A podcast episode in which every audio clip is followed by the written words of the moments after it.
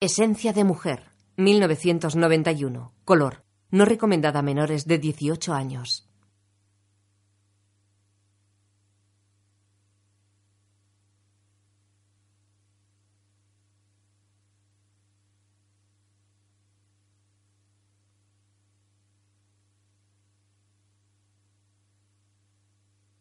Universal Pictures presenta una película de City Like y Martin Brest.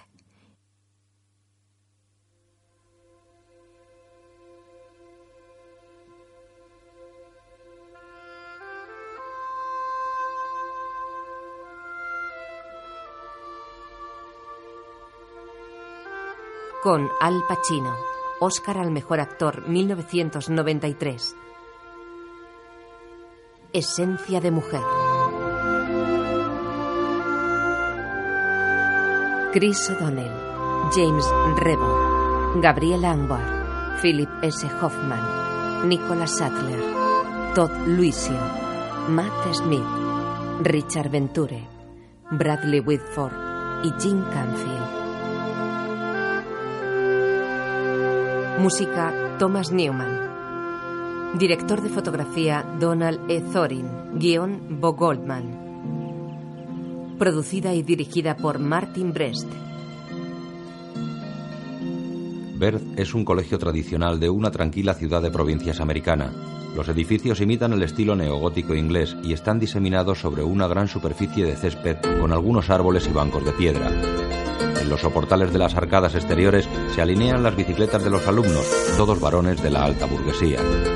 En la entrada al edificio principal está esculpida la inscripción La clase de 1877. Dentro, pasillos y escaleras aparecen vacíos.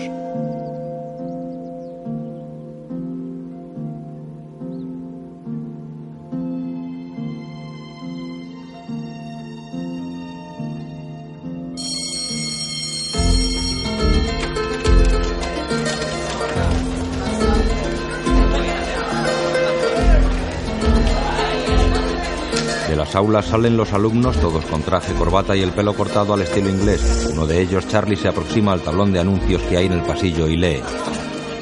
Empleos para el fin de semana de acción de gracias. Empleo eventual de lavacoches. Ayudante de camarero turno de noche. Auxiliar de gasolinera. Descripción del empleo. Cuidado de pariente que se queda en casa. Pariente que se queda en casa. Fechas deseadas fin de semana de acción de gracias. En el campus, cuatro estudiantes charlan. Son Harry, Jimmy, George y Trent. Se fijan en un elegante Jaguar que llega. Ah, ojalá no hicieras eso delante de mí, es repugnante. No me vuelvas a agobiar con es lo del un tabaco. vídeo asqueroso. ¿De acuerdo? Oh, Dios mío. Fijaos en eso. Cielo santo. Esto es espantoso. No puedo creer. No puedo creer que se lo hayan dado. Del coche sale el señor Trash, director del colegio. Harry se aproxima. Esto es patético. Ahora es un perdedor con un jaguar. ¿A quién se le ha tenido que chupar para conseguir ese trasto? Buenos días, señor. Buenos días, Willy. Oiga, yo. Eh, señor Trash. Una maquinaria estupenda. Buenos días, Hafmayer. Buenos días, señor. Bene. ¿Bene? Bene, fabuloso. ¿Qué es fabuloso? Ese magnífico bólido que ha dejado aparcado. ¿Cree que no me lo merezco? No, señor, todo lo contrario. Creo que es genial. ¿Por qué tendría que ir el director de ver paseando por ahí en un cacharro? De hecho, creo que la Junta de Administración ha tenido su primer golpe de inspiración en muchísimo tiempo. Bien. Gracias, Hafmayer. Lo creeré a pies juntillas. No esperaba menos, señor. Que tengan buen día. Buenos días, señora Hansaker. Buenos días. ¿Qué tenemos aquí? ¿La fila de los asesinos? De su buzón de estudiante, Harry saca la carta de una agencia de viajes. ¿A qué ha venido eso? A nada, solo le he saludado. Me encanta saludar al director supremo Trask. Sugarbush. Billetes y reservas de hotel. Creía que íbamos a Stowe. Sugarbus es esto, Jimmy. Este año nos lo montamos bien. Acción de gracias en Vermont, Navidades en Suiza. Las navidades en Gestad van a salir caras. Stad. La que es muda. Stad. George. Stad. Trent. Stad, macho. Stad. Bien, ¿qué pasa con Stad? De acuerdo, vale, la G será muda, pero nos va a costar al menos tres de los grandes. Tendré que hablar con mi padre. Mejor aún. ¿Por qué no le dices a mi padre que hable con el tuyo? Y que el mío hable con el tuyo. Fuera hablan a Charlie. ¿Vas a casa este fin de semana, Chas? Pues no lo sé. ¿Vas a ir al jodido Idaho por acción de gracias? Soy de Oregón. Quería decir al jodido Oregón. Charlie, ¿qué tal te enrolla el esquí? ¿Estás de humor para las blancas laderas de Vermont? Eh, Hemos conseguido un descuento. El 20% para mis amigos. Lo ha arreglado mi padre. Las navidades en Suiza. en Stad. G-Stat. Quitar la G es curso. Has dicho que se pronuncia Stad. Si has estado allí, no. La Pascua en Bermuda. Y un fin de semana en el derby de Kentucky podríamos incluirte. ¿Y cuánto cuestan esas blancas laderas de Vermont? 1200. Incluye nueve pistas y cena de acción de gracias con champán. 1200 pavos es demasiado para mi presupuesto, Harry. ¿Cuánto te falta? ¿Cuánto dices? Tanto que no vale la pena que tú y George os molestéis en calcularlo. Pero gracias por preguntarlo. Si cambias de opinión, ¿Por qué has hecho eso? Estudia con beca. durante las vacaciones, Willis, es costumbre que el señor feudal ofrezca limosnas a los pobres. Eres un capullo. En una calle de la ciudad, montado en su bicicleta, Charlie busca la dirección del trabajo que anotó en un papel. Se detiene ante una modesta casa de dos plantas. El descuidado jardín está cubierto de hojas secas. Sube la escalera hasta el porche y llama. Tras el visillo de la puerta se asoma una mujer joven. Abre.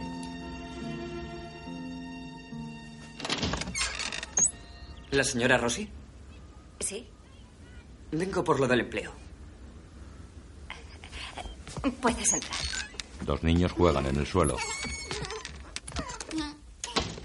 ¿Tienes granos? Él odia los granos. Francine, cállate. Granos, granos, sí. Lo siento, la escuela me ha dado tu nombre, pero lo he olvidado. Me llamo Charlie, Charlie Sims. ¿Cómo estás, Charlie? Bien, gracias. Acompáñame. Mi casa es más bonita. No, es la mía. ¿Estás disponible el fin de semana? Eh, sí. ¿No vas a casa por acción de gracias? No. Bien. Salen al jardín trasero. Le metieron en un hogar para veteranos, pero no le gustaba. Le dije a mi padre que le acogeríamos. Antes de que entres, ¿te importa que te diga unas cuantas cosas? No le llames señor. No le hagas demasiadas preguntas. Y si se tambalea un poco cuando se levante, no le prestes atención. Charlie, he visto enseguida que eras la persona adecuada para el empleo. Y a tío Frank también le vas a gustar mucho. Coge a Tonster, el gato. ¿Dónde estará usted este fin de semana? Oh, nos vamos a Albany. Donnie, mi marido, tiene familia allí.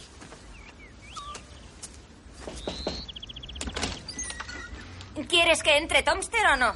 ¡Déjalo fuera!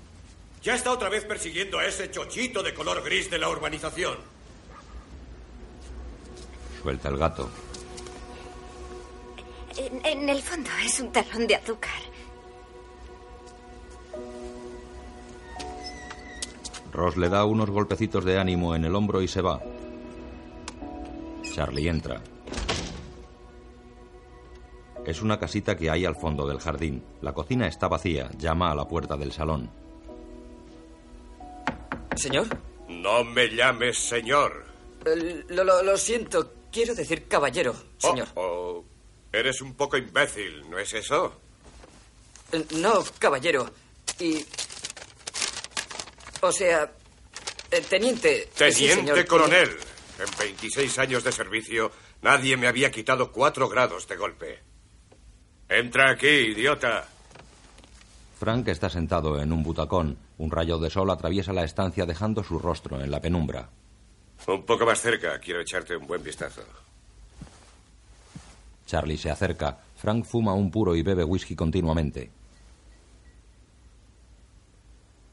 ¿Cómo es tu piel, hijo? ¿Mi piel, señor? Oh, por el amor de Dios. Lo, lo siento, yo no... Llámame solo Frank. Llámame Slade. Llámame coronel si hace falta, pero no me llames señor. De acuerdo, coronel. Sims, Charles, preuniversitario. ¿Tienes una beca, Sims? Eh, Sí, así es. Cambia beca por estafa. Tu padre vende teléfonos para coche con un 300% de beneficio. Tu madre trabaja con una buena comisión en una tienda de fotografía. Ha ascendido tras vender cafeteras express.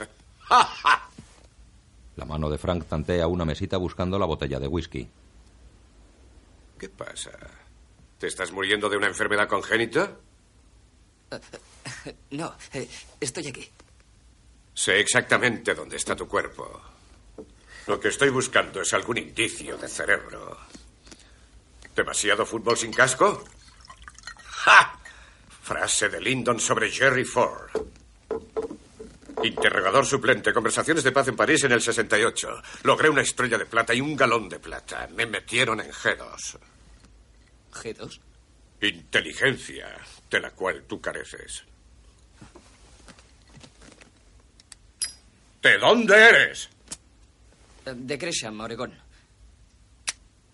Sí, coronel. ¿Qué hace tu papaito en Gresham, Oregón? ¿Mm? ¿Contar astillas de madera? Mi padrastro y mi madre tienen una tienda de comestibles. Qué nutritivo. ¿A qué hora abren? A las 5 de la mañana. ¿Y cierran? A medianoche. Muy trabajadores. Me llenas los ojos de lágrimas. ¿Y qué estás haciendo aquí, en el jodido culo del mundo? Eh, estudio en Berth. Estudias en Ver. Ya sé que vas a la escuela Ver. La cuestión es, ¿cómo puedes pagarla? Ni siquiera con la beca y los padres en casa vendiendo cereales. Gané una beca especial de la Juventud Americana. ¡Ua! Glory, glory, aleluya. Glory, glory, aleluya. La niña golpea desde fuera. ¿Quién es? ¿Ese pequeño chochito? La niña le saca la lengua. ¡Lárgate de aquí! Frank le tiró un cojín y la niña huyó corriendo.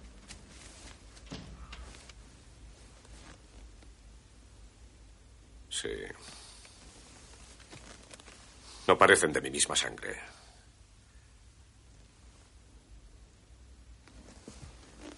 La inteligencia de un perezoso y los modales de una bruja. Él es mecánico y ella ama de casa. Él sabe tanto de coches como una reina de la belleza y ella prepara unas galletas que saben igual que tuercas. Y en cuanto a los enanos, son memos. Como es tu piel, me gusta que mis asistentes sean presentables. Pues eh, he tenido espinillas. Eh, Pero mi compañero de cuarto me prestó su pomada porque él, él es de Chestnut Hill y tiene unas... La historia de mi piel por Charles Sims. ¿Me estás vacilando, renacuajo? ¿Mm? ¿Soltándome esa palabrería de escuela superior? La escuela Ver. Un puñado de mocosos insolentes con chaquetas de franela que estudian todos para ser George Bush. Bueno, creo que el presidente Bush fue Andover, coronel. ¿Me buscas las cosquillas, mamón? ¿Es eso lo que haces?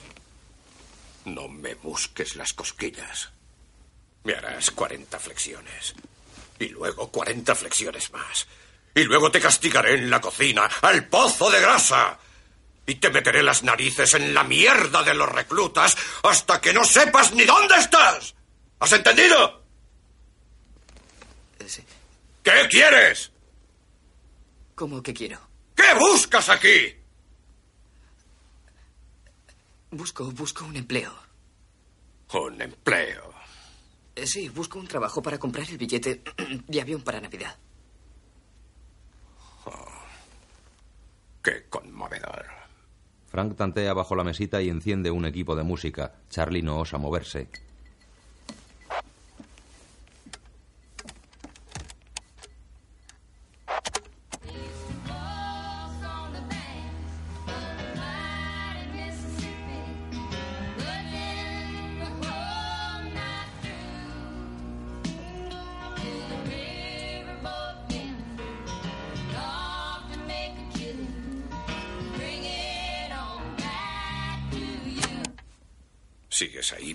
De llorón? ¿Mm? tienda de comestibles y un cuerno. Vendiendo salsa jalapeña a los pueblerinos. Vamos. Retírate. Retírate. Charlie se va hacia la casa principal. Arriba, Rosie y su marido están en el baño secando a los niños.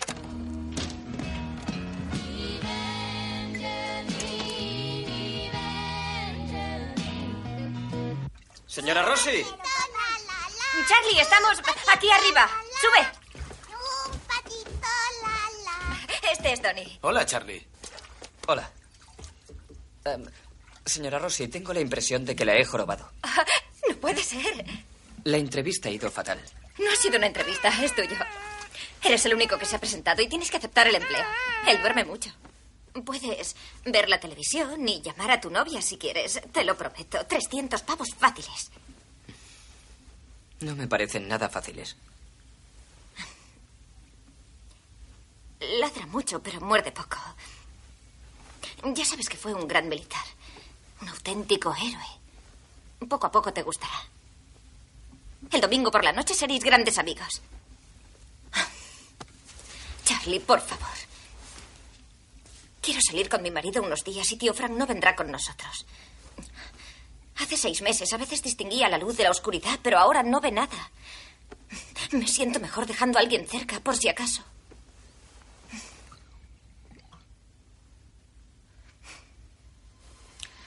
Por favor. De acuerdo, señora Rossi. Sí.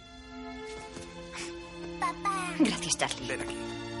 Esa noche en el colegio, Charlie atiende a un alumno en la biblioteca. George llega al mostrador. Aquí tienes. Chas, Chas, espera. ¿Cómo estás? Bien. Estupendo. Este no puede sacarse, está en reserva. Escúchame.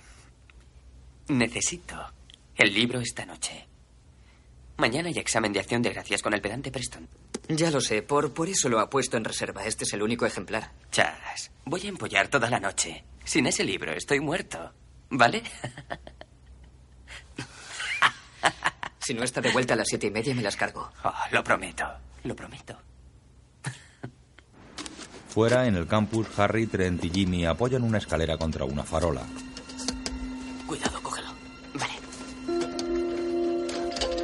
Harry sube a la farola y cuelga una gran bolsa, mientras Charlie y George salen de la biblioteca. Charlie cierra con llave y se dirigen hacia el pabellón dormitorio. Espera, tengo que cerrar.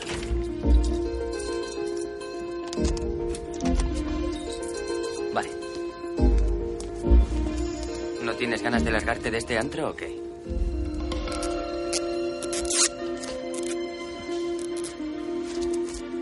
¿A dónde has dicho que vais a esquiar? ¿A Sugarloaf? Es Bush, Chas Bush, Sugar Bush. Sugar Bush.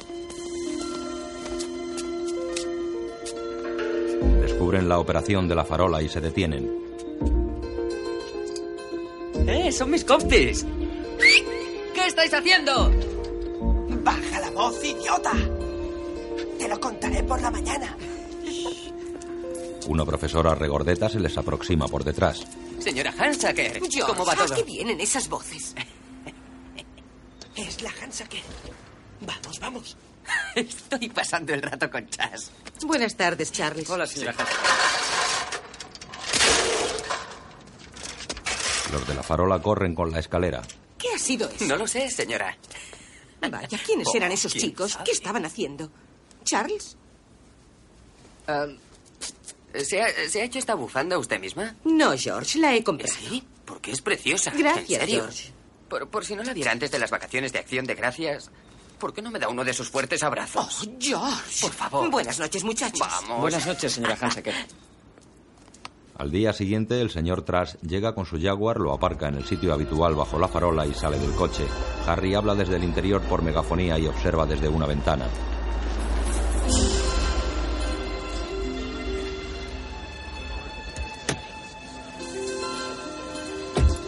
El señor Trask es un líder carismático. Es hombre estudioso, intelectual, pragmático. recita la Ilíada con buena entonación, mientras pesca truchas con un gran arpón. Eminente sabio. De fecundamente. Sin embargo, amigos, en algo nos miente. Harry abre una bombona de oxígeno conectada a la bolsa que cuelga de la farola. ¿Cómo el señor Trask consiguió lograr que la dirección le comprara un jaguar? No ha sido por mérito. Ni por ser tan chulo. Simplemente ha sido La bolsa resulta ser un gran globo amarillo. por besar el culo. El globo tiene un dibujo que representa al director besando el culo a otro caballero. Los estudiantes se han agolpado alrededor. El señor Trask intenta pinchar el globo con la llave del coche. Salta y no consigue llegar. Vamos, Desde dentro Harry le anima. vamos. El señor Trask se apoya en el coche. Uno más. Uno más va. Con un nuevo intento, el señor Trask lo consigue.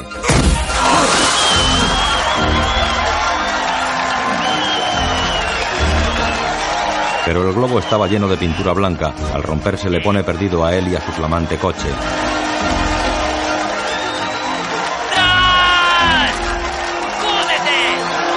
Más tarde, el director interroga en su despacho a Charlie y a George. Señor Sims. Señor Willis. La señora Hansaker dice que ustedes dos estaban anoche en un punto estratégico desde el que pudieron observar quién fue el responsable de este embrollo.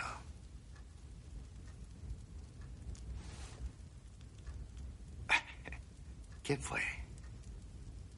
No podría decirlo, señor. Em, me pareció ver a alguien en el poste de iluminación, pero cuando pude dirigir la vista hacia él, ya se había ido. y- Señor Sims. No sabría decirlo. Ese automóvil no es solo una posesión mía. Ese automóvil me fue concedido por la Junta de Administración. Es un símbolo del grado de excelencia por el que se conoce a esta escuela. Y no permitiré que pierda el lustre. ¿El automóvil? La excelencia, señor Willis. ¿Cuál es su postura, señor Sims? ¿Respecto a qué? Respecto a preservar la reputación de Ver. Eh, estoy con Bert. Entonces, ¿quién lo hizo? No podría decirlo con seguridad.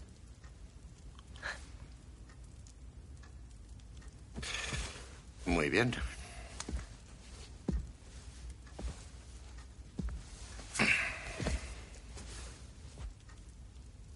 El lunes a primera hora convocaré una reunión especial del Comité Disciplinario de Profesores y Alumnos. Como este es un asunto que concierne a toda la escuela, quiero que en dicho acto todo el alumnado esté presente. No habrá clases ni actividades. No se hará nada en esta institución hasta que ese proceso haya concluido. Y si para entonces no hemos avanzado respecto a cómo estamos ahora,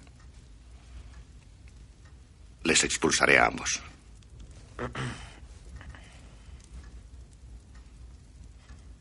Por favor, señor Willis, ¿puede disculparnos? George le da la mano, el director se la estrecha. Feliz día de acción de gracias.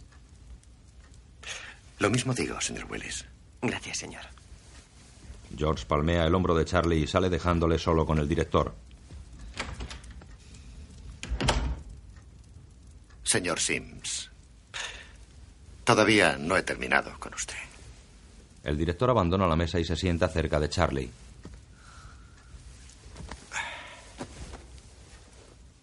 Uno de los pocos buenos gajes de este oficio es que estoy autorizado para ocuparme de ciertos asuntos por mi cuenta cuando lo creo conveniente. ¿Me comprende? Sí, señor. Bien.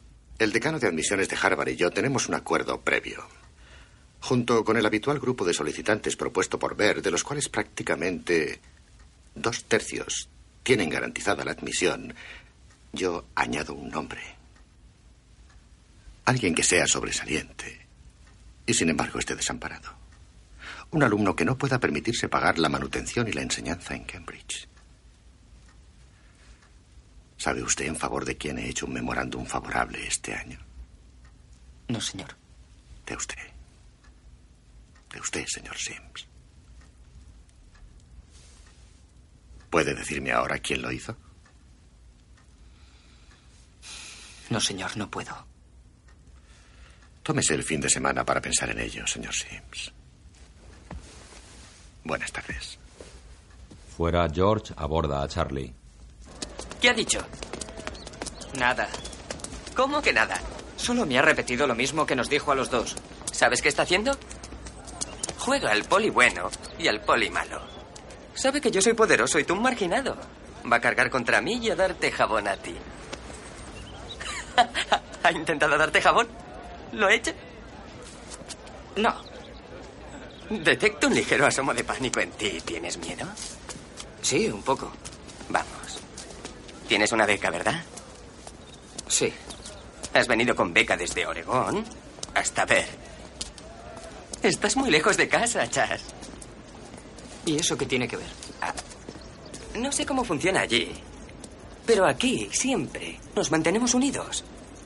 Nosotros contra ellos, pase lo que pase. No nos rajamos nunca. No se lo decimos a nuestros padres. Hacemos cerrojo contra todos. y sobre todo, nunca, jamás, dejamos que ninguno de nosotros quede colgado. Y ya está. ¿Y eso qué tiene que ver con que yo tenga una beca? Eh, eh. Solo intento ponerte un poco al día. Nada más. Gracias. ¿Sabes qué? Dame unas horas para pensar qué pasos dar. Y llámame esta noche, Vermont. Estaré en el hotel de Sugar Bush. ¿De acuerdo? Sí. ¿Estás bien? Sí, supongo. Bien. La familia de Frank instruye a Charlie. Trata que solo beba cuatro copas al día. Si consigues que solo beba 40, ya será mucho. Nosotros las aguamos un poco. ¿Sabes cómo hacer eso? Es un viaje largo, cariño. Mm, Bueno, lleva las maletas al coche. Enseguida salgo. Mamá, mamá, no olvides el paseo de tío Frank. Le imita burlona. sí. Como si fuera una mosca. Tienes que airearle un poco cada día. ¿Por qué no sales allí y te orientas un poco? Yo saldré en un par de minutos y te daré los números de teléfono. En la casita de Frank que está al teléfono. Pues yo no intentaría nada así, a menos que lo supiera, ¿no? Bueno, déjame hablar con ella. Hola, preciosa. ¿Eres tú? Sí, hablamos ayer. ¿Te has tomado un vaso de vino con el almuerzo? Estás un poco ronca. ¿Mm? Eh, un momento, cariño. Has vuelto, ¿eh? Tenaz. Saca mi uniforme azul. Está en una bolsa para trajes en el armario. Mira en el cajón de arriba. Saca las charreteras y ponlas en los hombros derecho e izquierdo. Lo antes posible. ¿Qué quiere decir ahora? Hola. Perdona por hacerte esperar, cariño. Ya sabes, no soy de esos tipos a los que les gusta ir con prisas, pero a las cuatro sale mi avión de Logan y estoy mirando por la ventana y no hay ningún taxi a la vista. ¿Qué le ha pasado a Chet? ¿Aún no se ha comprado una radio? ¡Ja! Bueno, habla con tu conductor. Dile que se dé marcha. Sí. Mm. Esa voz de alcoba ha de ir acompañada de un gran cuerpo. Un día voy a ir por ahí a echarte un vistazo. Ya lo creo. Adiós. Mi petate está debajo de la cama. Sácalo. Pon las charreteras en el uniforme y mételo dentro. ¿Vamos a ir a algún sitio, coronel? ¿Acaso es asunto tuyo? No te encojas de hombros, soy ciego. Guarda tu lenguaje corporal para las mocosas. Ahora saca mis bártulos. Son casi las tres y los malditos picapiedra aún no se han ido. Vamos, Will Rossi, tienes que subir al coche. La señora Rossi viene hacia aquí. Joder muerto y se ha despedido de mí tres veces. ¿Tiene angustia por la separación? Córtale el paso a la puerta. Hola, cariño. Adiós, cariño. Rosy le abraza y besa. Me gustaría que vinieras con nosotros. A mí también. Quizás la próxima vez.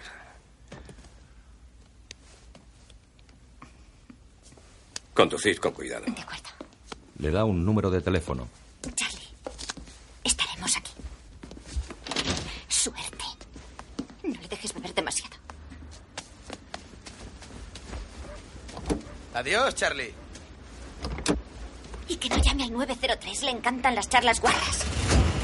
Desde la ventanilla del coche la niña le saca la lengua. El coche parte. Charlie les despide desde la puerta. Muy bien, manos a la obra. Dentro Frank termina de vestirse. ¿Las hebillas te dan problemas? ¿Nunca has sido Boy Scout, chaval? Eh, eh, fui lobato. Lobato y una leche. El niño de mamá y su tienda de comestibles. Trae, déjame echar un vistazo. Tócame otra vez y te mato, mocoso hijo de puta. Yo te toco a ti. ¿Entendido? Mis charreteras están en el cajón de arriba. Cógelas. Las que tienen la hoja de roble plateada. Charlie busca en el cajón y escoge unas. Frank termina de hacer las maletas.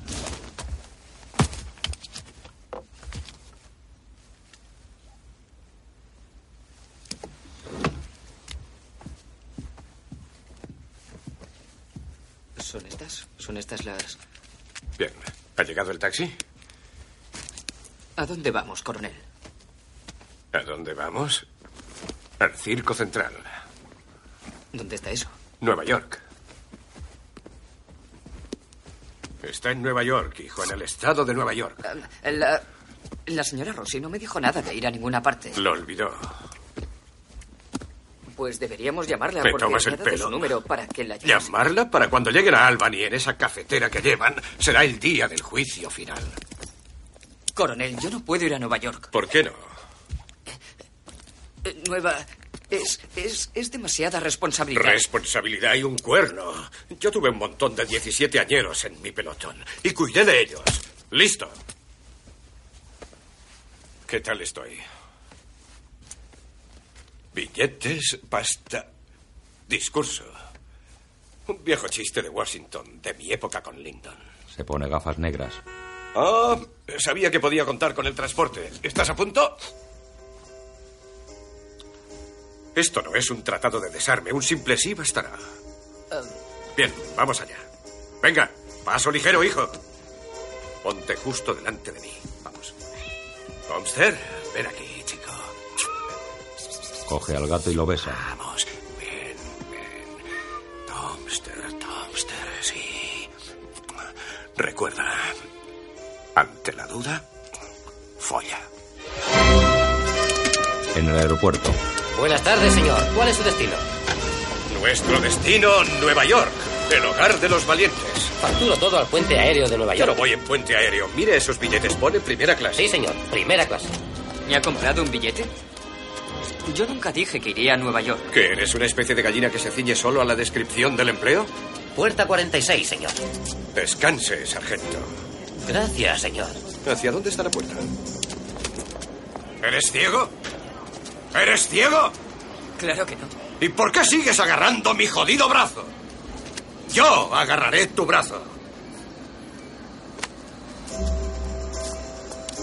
Lo siento.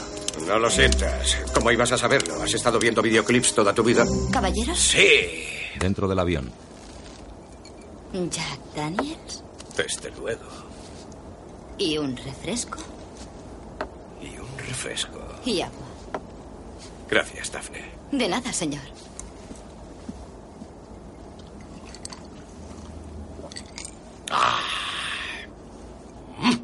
¿Cómo sabía su nombre? Bueno, llevaba Floris. Es una colonia inglesa. Pero su voz es de puta californiana. A una puta californiana que va de dama inglesa, yo la llamo Daphne. Oh, puede que le pasen grandes cosas a esa cosita tuya. Oiga, coronel. Le llevaré a Nueva York, ¿de acuerdo? Sí.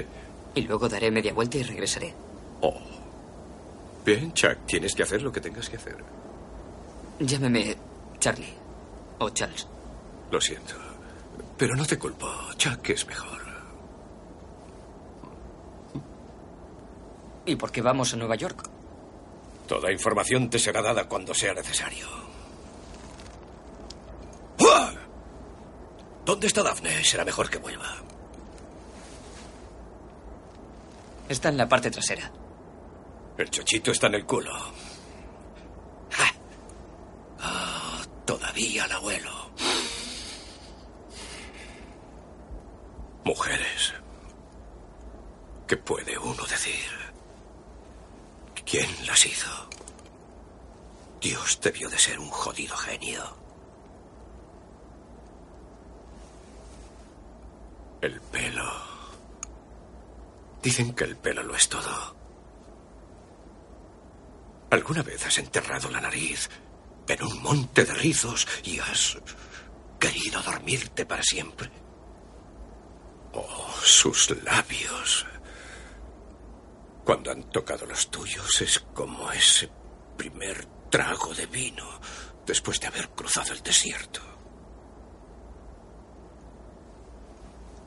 Las tetas. ¡Wow! Grandes, pequeñas. Los pezones mirándote como si fueran reflectores secretos. Y las piernas. No importa si son columnas griegas o vulgares palos de escoba. Lo que hay entre ellas es el pasaporte al cielo. Necesito otra copa. Sí, señor Sims. Solo hay dos sílabas en este ancho mundo que merece la pena oír. Coño. ¡Ja! ¿Me escuchas? Te estoy dando consejos de oro. Ya veo que le gustan las mujeres. Oh, por encima de todo.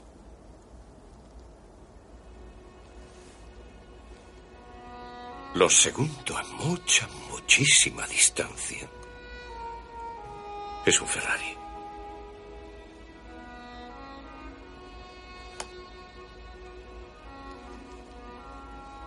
Charlie. Choca estos cinco. Esto es solo el principio de tu educación. En el centro de Nueva York, es de noche, bajan de un taxi y Fran despliega su bastón de ciego.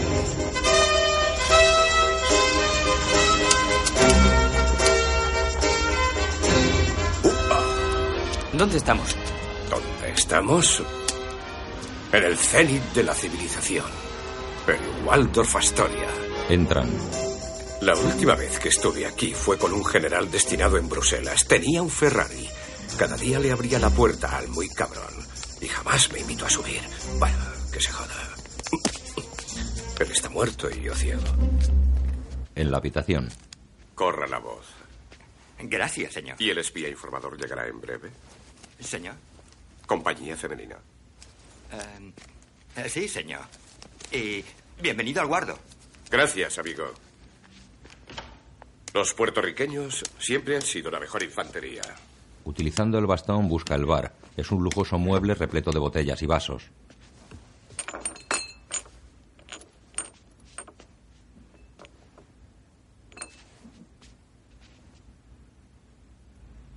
De nuevo en casa. Hazme un inventario de esto, ¿quieres?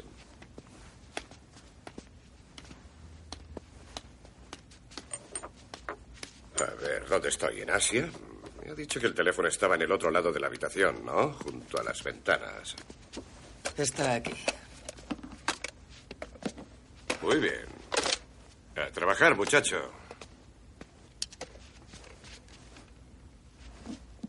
Póngame con el low room. ¿Cómo marcha el inventario? Em, solo Jim Bean y El Furriel se ha dejado sobornar otra vez. Oiga, ¿estará ahí eh, Sheldon O'Mac? Sí, soy el teniente coronel Frank Slate. Solía ser cliente fijo, solía ir con el general Garbage. Eh, sí, seguramente es porque está enterrado en Arlington a seis pies bajo tierra. Bien, escuche. Quiero una mesa para dos y no la quiero en Siberia. A las ocho y cuarto. Tira esa porquería de botellas. Eh, cuando yo deje el teléfono, llama a, a Hyman y dile que quiero el bar hasta los topes de John Daniels. Eh, ¿No querrá decir Jack Daniels? Quizás sea Jack para ti, pero yo le conozco desde hace mucho tiempo. Es un chiste. Oiga, eh, soy el teniente coronel Frank Slade. Quiero una limusín. A las ocho en punto. Frank saca de su chaqueta una botella petaca. ¿Qué quieres tomar? Eh, nada, gracias. Yo no, no acostumbro. ¿Qué es lo que acostumbras? Frank bebe de la petaca.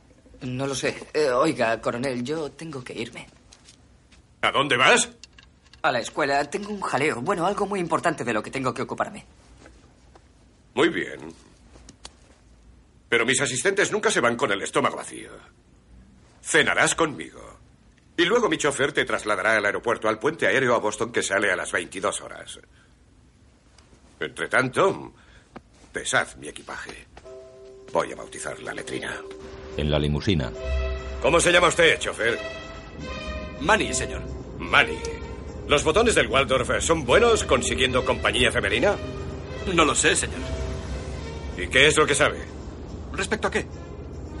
Respecto a ya sabe qué. Tal vez yo pueda conseguir algo. Me refiero a la florinata. Lo pensaré, señor.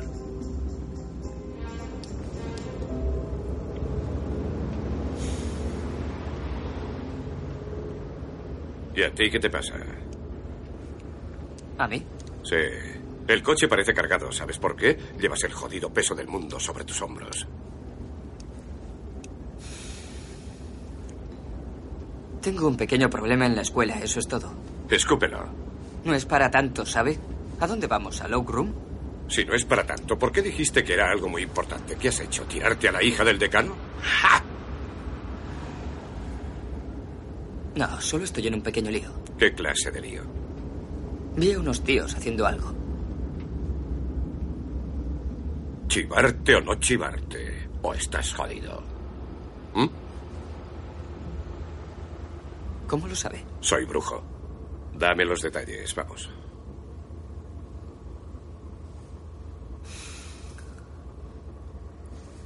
Hay un tío en la escuela llamado Harry.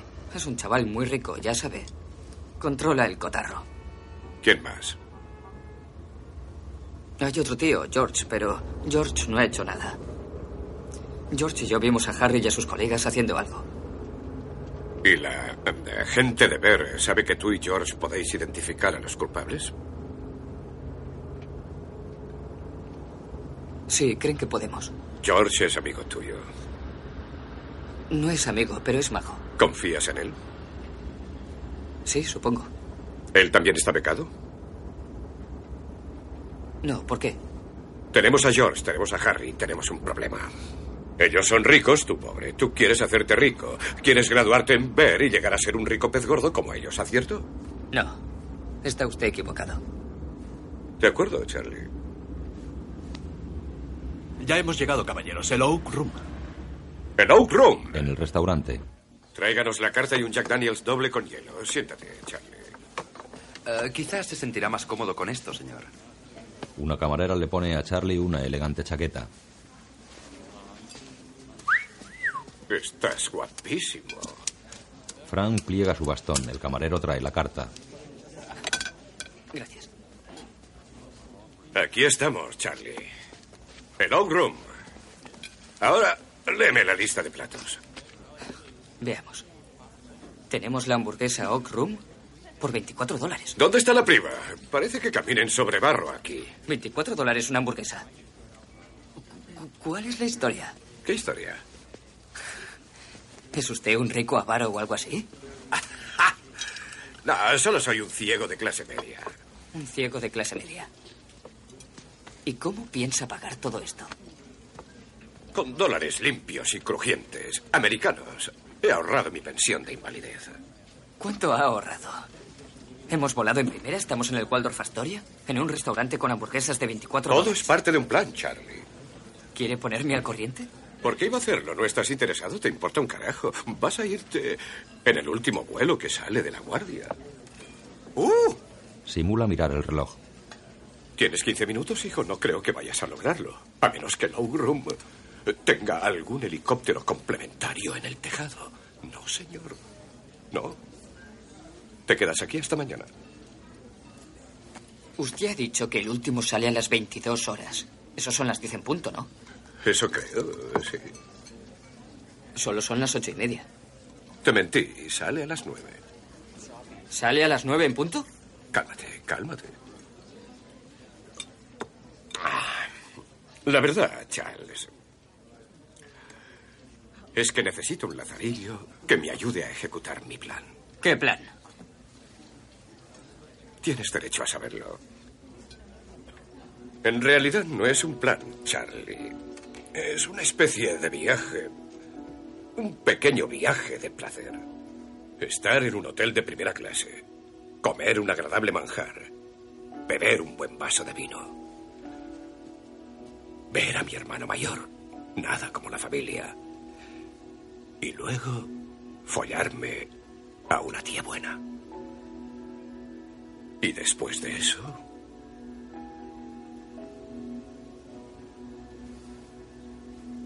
Sí. Voy a echarme en mi enorme y hermosa cama del Waldorf y a volarme la tapa de los sesos. Llega el camarero. ¿Puedo sugerirles algo? Claro que puede. Esta noche tenemos venado a la brasa con spatchel de alforfón y pimienta verde. Ternera a la parrilla payag, tomate al horno y berenjena asada. Deme una servilleta, se me hace la boca agua. Y si quisieran nuestras crepes soufflé de postre, sería buena idea pedirlas ahora. ¿Sí? A lo del soufflé. Denos medio minuto para lo demás. Muy bien, señor. Yo me decanto por el spatzel.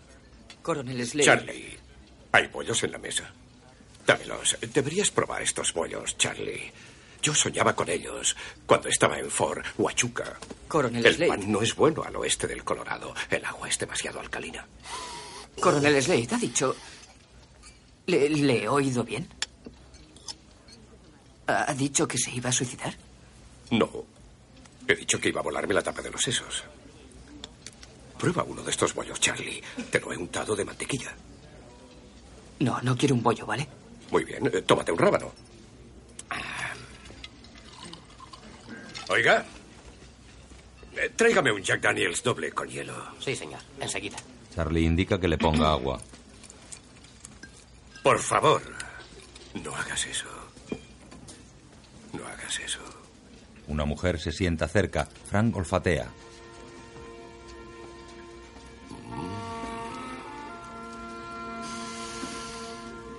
Qué maravilloso lugar. En la habitación del hotel, Frank señala el sofá.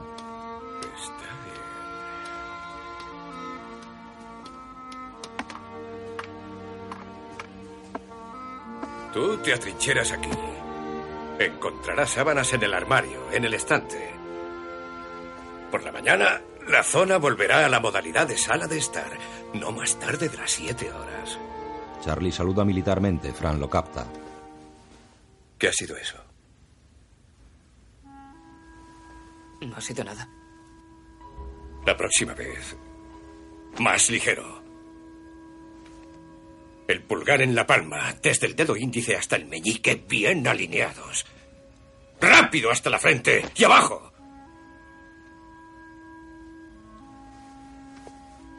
Demasiados hombres, mucho mejores que tú, han realizado esa cortesía. Y si eres listo, no lo intentarás de nuevo.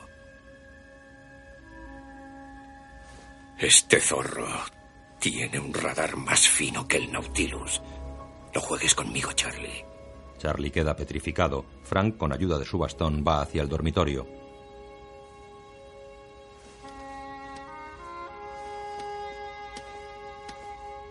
Que pases una buena noche, hijo.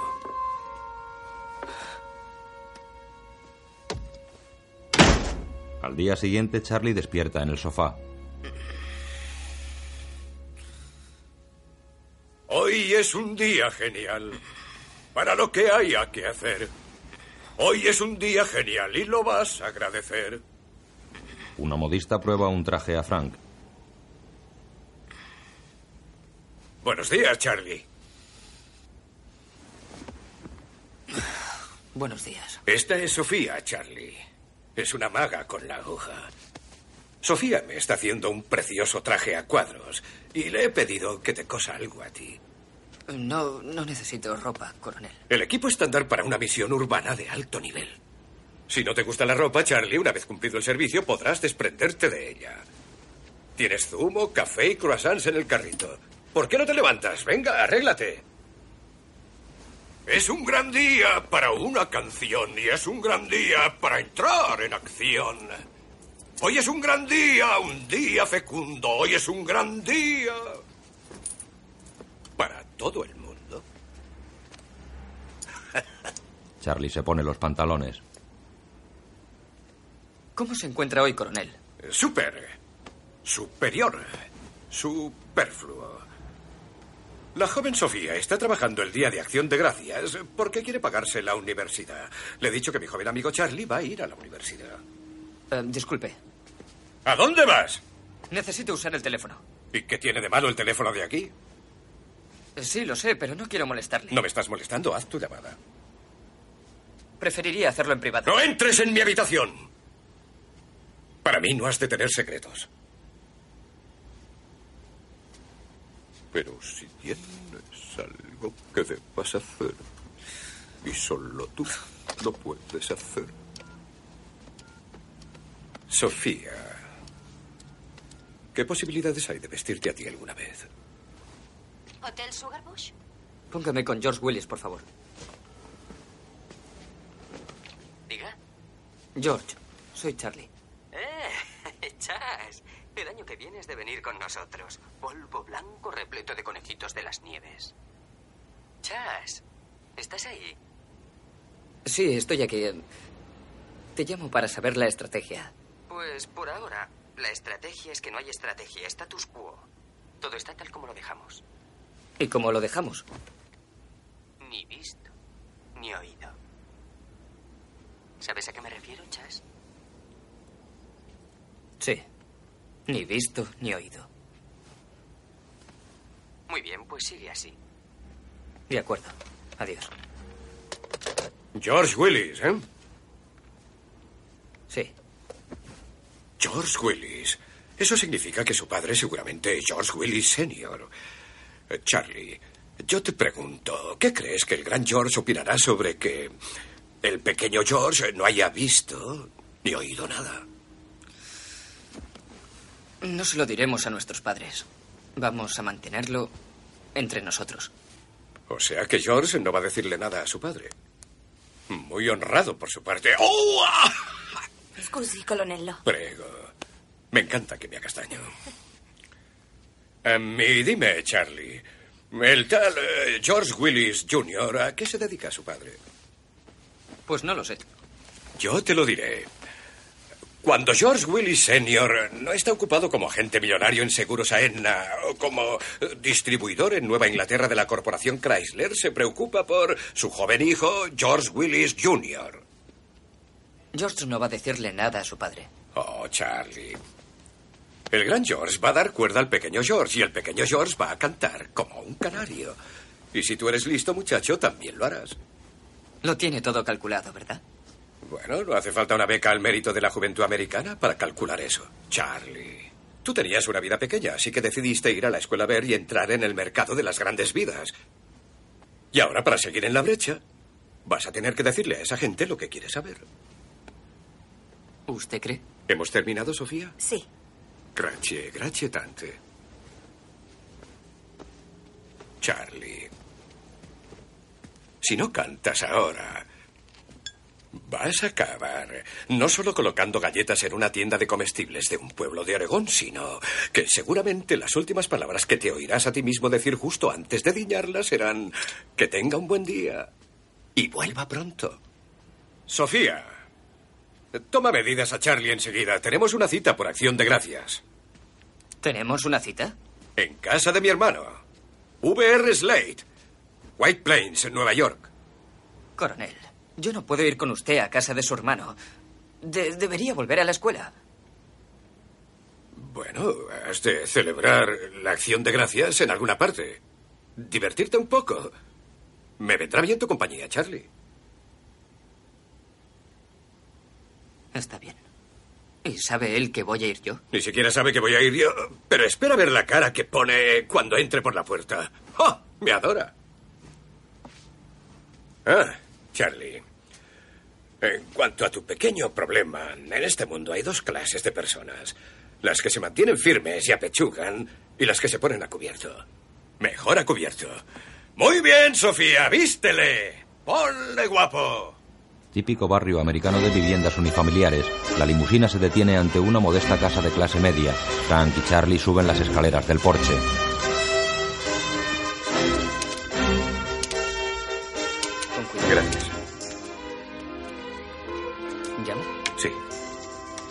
Un hombre joven abre la puerta.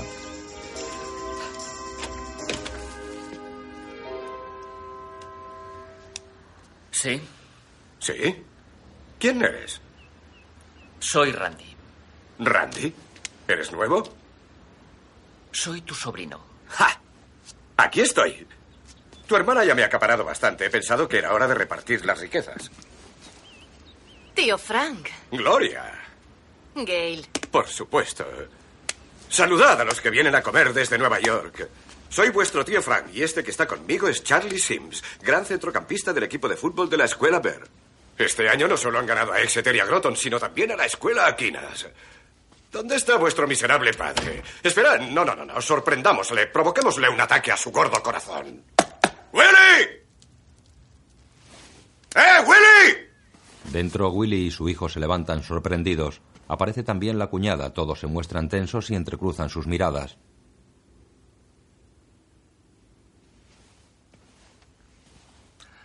Hola, Frank. ¿Cómo va eso? Bien. Aquí tienes mi mano. Charlie, te presento a VR Slate. Es un placer, señor. El auténtico hombre del maletín abultado. ¡Gretchen! ¡Huelo las ciruelas! ¿Se trata del pavo Marbella? Sí, Uh, Déjame olisquearte, vamos, ¿sabes? Siempre he estado colgado por ti. Bueno, aquí. ¡Ja! ¿Dónde estás, Gary? He oído tu coche. ¿Quién ha dicho que eras? ¿Qué cosas? Ah, solo estoy aquí en el Hotel Waldorf Astoria con... ¿Usted es su hermano? El último retoño de VR. ¿Cómo te va ahí? Bien. Sí, es mi hermano. ¿Quién coño eres tú? Pero su marido es Ah, estoy cuidando de él este fin de semana. ¡Charlie! Le lanza el bastón. Lo siento. ¿Dónde está la prima? Fin de semana, pero... Parece que caminéis sobre barro. decir verdad, el coronel no está bien. Bueno, eso creo. ¿No está bien? Creo que se siente un poco solo. ¿Por qué no le llevas a cenar con tu familia? Lo he oído. Lo he oído. No le hagas ningún caso, Charlie. Son bromas de mi hermano mayor. Ha cuidado de mí desde el primer día. Me ha sacado de más apuros de los que le gustaría recordar. ¿Mm? Trae, dame tu abrigo. Quería coger algo de vino por el camino, pero la cagué. Te mandaré otra vez el Rothschild por Navidad. Pero veamos cómo va Acción de Gracias. Pondré dos platos más. Aquí está tu copa, Frank. Ah, gracias, Randy. ¿Sigues en la azucarera nevada? Copo de nieve. ¿Por qué te equivocas siempre? Porque no es importante para mí decirlo bien. ¿Qué estás haciendo ahora allí? Soy vicepresidente de marketing. ¡Uh! ah, ¡Felicidades! Aunque el azúcar es una porquería, yo le dije al general Abrams, ponga miel en los economatos. Si los K-50 no le vuelan la cabeza, el azúcar lo hará. ¡Ah! ¿Por qué no nos sentamos? Mm. Madroño. Rima con coño. Ten cuidado. Cuando la esposa está inquieta, se pone cachonda. Muy bien, vamos a cenar, ¿eh? Seguidme. Le da el bastón. Gracias, Charlie. ¿Dónde quieres sentarte, Frank? ¿O vas a colocarte en la cabecera otra vez? Cualquier taburete me bastará. Aquí estoy bien. ¿Por dónde iba? Ah, pues me levanto. Son las cuatro de la madrugada. No sé con quién estoy, ni por qué estoy allí, ni dónde estoy. ¿Qué voy a hacer? Tengo una flor asiática a un lado. Está risueña y arrullándome. Y a una severa enfermera naval de Omaha al otro lado. Estamos los tres en la cama, en pelota viva.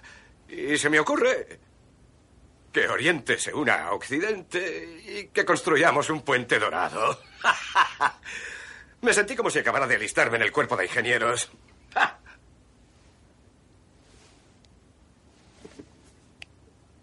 ¿Seguís todos aquí? Es una historia preciosa. ¿Siempre has disfrutado escandalizando a la gente, tío Frank? No sabía que te escandalizaras tan fácilmente, Randy. Admiro tu sensibilidad. Me conmueves.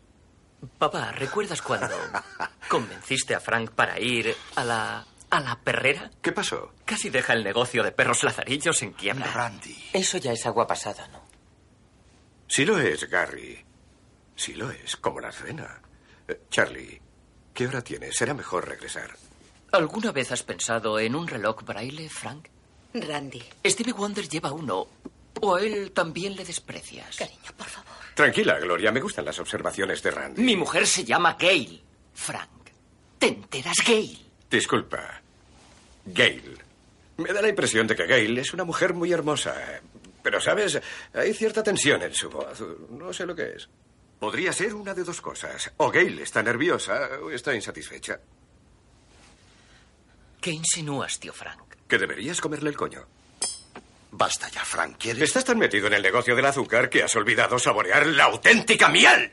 Frank, por el amor de Dios. ¿Oyes esa voz? Hay fuego bajo ese vestido. ¿Quieres dejarlo ya? ¿Por qué no te largas de una puta vez? ¿Por qué no coges, te metes en tu limusín y te vas al barrio chino con los demás jodidos borrachos donde te corresponde? Oiga, un momento. ¿Qué pasa? Quiere tranquilizarse. ¿Por qué? ¿Quieres que, ¿Quieres que le deje en paz, Chucky, porque es ciego? No, pero creo que... Mi amigo se llama Charles. No le gusta que le llamen Chucky. Se supone que esto es una reunión familiar. Te lo advierto. Oh, santo cielo, otro mamón que cree que este capullo es un héroe de guerra. Ua. Bueno, en otro tiempo, tal vez.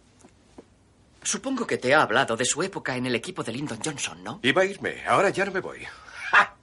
Sí, fue adscrito para ser general. Adscrito, buena palabra.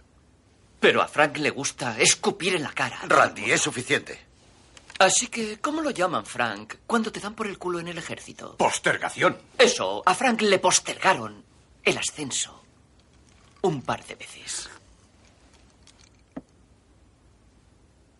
¿Quieres saber qué ocurrió entonces? ¿Quieres cerrar la boca? Que se voló a sí mismo. Basta, Randy. El coronel estaba haciendo malabarismo con unas granadas en Fort Bragg o donde fuera que le hubieran destinado. Fort Benning.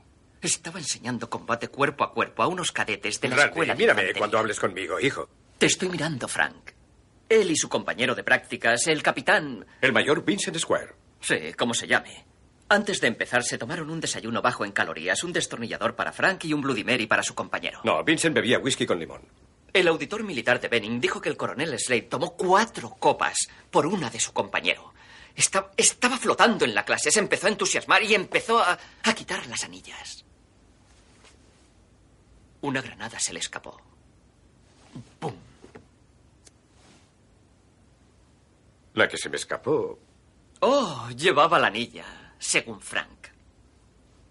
La llevase o no, ¿qué diferencia hay? ¿Qué clase de jodido loco hace malabarismo con unas granadas? Vinny resultó ileso. Y lo único que perdió Frank fue la vista. ¿Quieres saber la verdad? Tú sí que la sabes, ¿verdad, Randy? Ya era un gilipollas antes. Ua. Y ahora solo es un gilipollas ciego. Ua.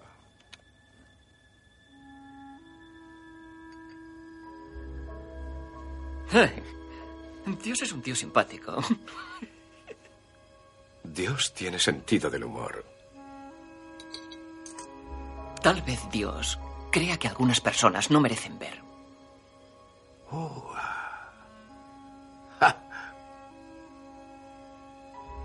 ¿Lo has entendido, Chucky? Le agarra del cuello.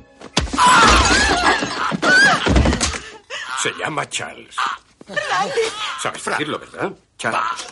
¿Sabes qué es esto, Randy? Es una estrangulación de combate Coronel. que yo enseñaba a aquellos Coronel, cadetes. suéltele, por Una favor. pequeña presión y te parto la tráquea. No me Ahora importa lo que me haya dicho, ¿de acuerdo? Charles. Coronel, suéltele, por favor. Le suelta. Se me pasará. Ven, deja que te ayude. ¿Estás bien? Sí, estoy bien.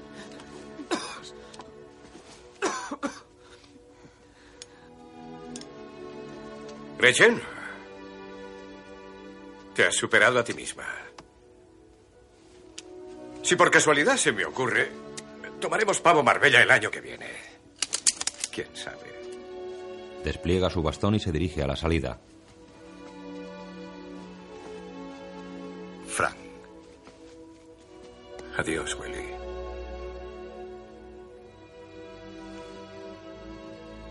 Soy un jodido inútil. Y siempre lo he sido.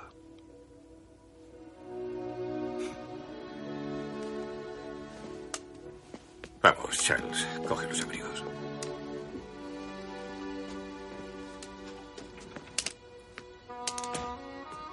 Coronel, hay tres escalones. Otro más. Cuidado. Van hacia la limusina. El chofer les abre la puerta. Es de noche.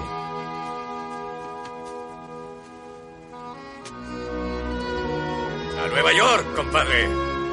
¡Vamos! A la mañana siguiente, Charlie se despierta en el sofá. Escucha un ruido que proviene del dormitorio. Se pone los pantalones y va hacia allí.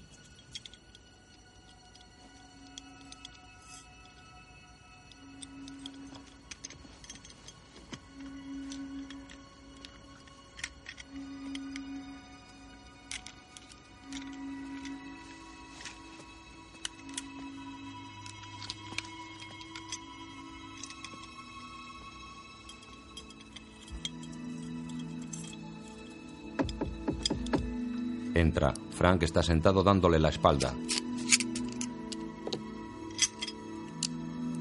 ¿Tienes reloj? Eh, eh, son las 7 y 20. No te he preguntado la hora. Te he preguntado si tenías reloj. Eh, sí, está en el salón. Tráelo. Coronel, hay un despertador junto a su cama. ¿Tienes secundero? Charlie enciende la luz.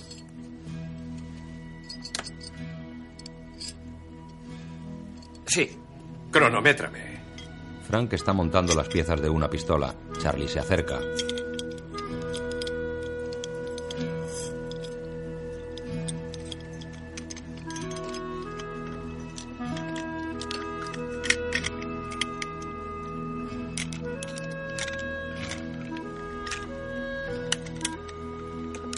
Frank termina el montaje. ¿Cuánto? Ah, unos 30 segundos. Estoy oxidado. ¿De dónde ha sacado la pistola? Llama la arma, Charlie, nunca pistola. ¿De dónde ha sacado el arma? Soy oficial del ejército de los Estados Unidos. Esta es mi arma de cinto. Pero usted ya no es oficial. Estoy retirado. ¿Y qué? Un oficial nunca entrega su 45. Ya, pues será mejor que me la entregue a mí o llamaré a la señora Rossi. Buena idea. Pues me volveré a la escuela. Aún mejor. El cielo es azul, los semáforos verdes. Espero que tengas un buen viaje. Creo que han sido 25. Hay que armar una 45 en 25. ¿Has cronometrado? No, no lo he hecho. Y voy a llamar a Albany. Charlie saca el papel con el teléfono. Fran se lo quita y se lo come. Charlie queda alucinado. Eso es una estupidez. ¿Ah, sí? Estás atrapado a mí, Charlie. No, no lo estoy. Me largo de aquí. ¿Y a dónde irás? ¿A New Hampshire? No tienes dinero. ¿Cómo vas a hacerlo? Mm. El número de Karen sabe a Albany. Bueno, me marcho. Charlie. ¡Charlie!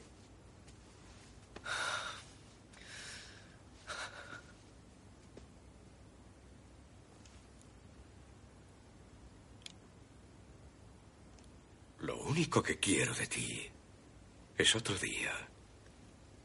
¿Para qué? Una última vuelta por el campo de batalla. Yo puedo orientarme de una ciudad como Nueva York, pero a veces necesito una mano en la dirección adecuada. ¿Qué me dices, Charlie? ¿Qué es un día entre amigos? Está bien. Pero si me quedo otro día, ¿me dará su arma? Oh, Charlie. Soy teniente coronel del ejército de los Estados Unidos. No voy a darle mi jodida arma a nadie. ¿Estás borracho? Coronel, esto, esto es inaceptable. ¿Inaceptable? ¿Por qué me sueltas esa jerga preuniversitaria? ¿Inaceptable? ¿Qué han hecho? ¿Sacar todo lo de Oregón de este chico? ¿Cambiarlo por la escuela empresarial de Harvard? Pues deme sus balas.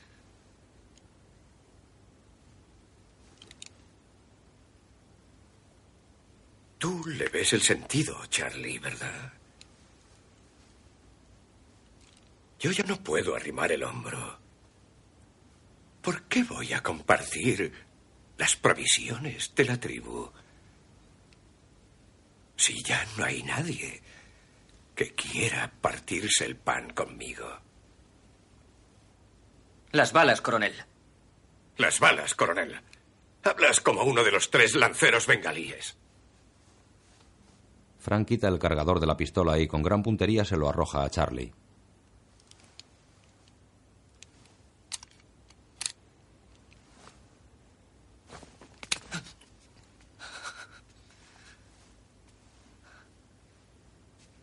¿Qué coño te importa a ti? ¿El qué? ¿El qué?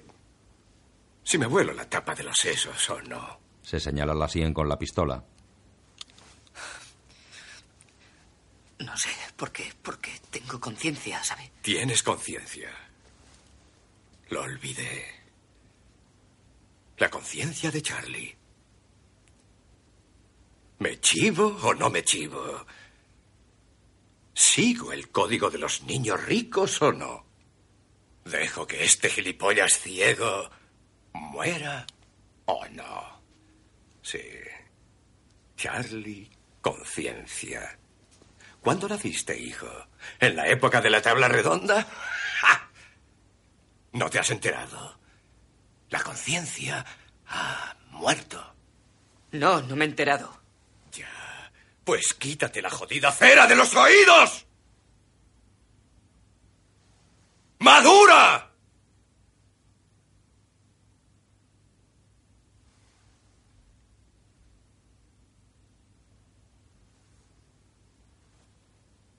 A joderse, amigo. Engaña a tu mujer. Llama a tu madre el día de la madre. Charlie.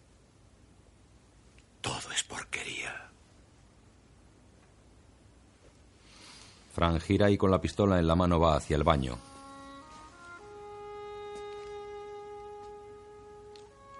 ¿A dónde va? Tengo que mear. Ya sé que he dicho que te necesito solo por un día, pero ni yo puedo retenerlo tanto. Ah, Charlie. Has olvidado la de la recámara. Saca la bala que quedaba en la recámara y se la arroja a sus manos con gran precisión. En la peluquería, Ya está, señor.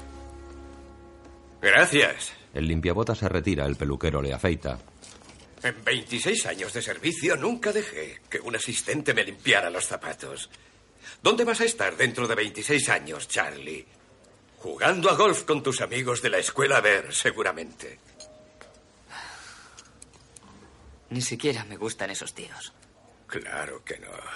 Todos son unos cretinos. Sería un placer chivarte de ellos, ¿verdad? Sí, pero yo no soy un chivato. Yo no soy un chivato. ¿Qué es esto, el caso Dreyfus? El peluquero termina y le pone la colonia. Mamá. Ya está. Gracias. A usted, señor. Tenga cuidado. Vuelvo a tener esa sensación de carga, Charlie. Aún hay más, ¿verdad? ¿Verdad? Paseando por la calle. Me ofrecieron un soborno. Ah, esto empieza a calentarse.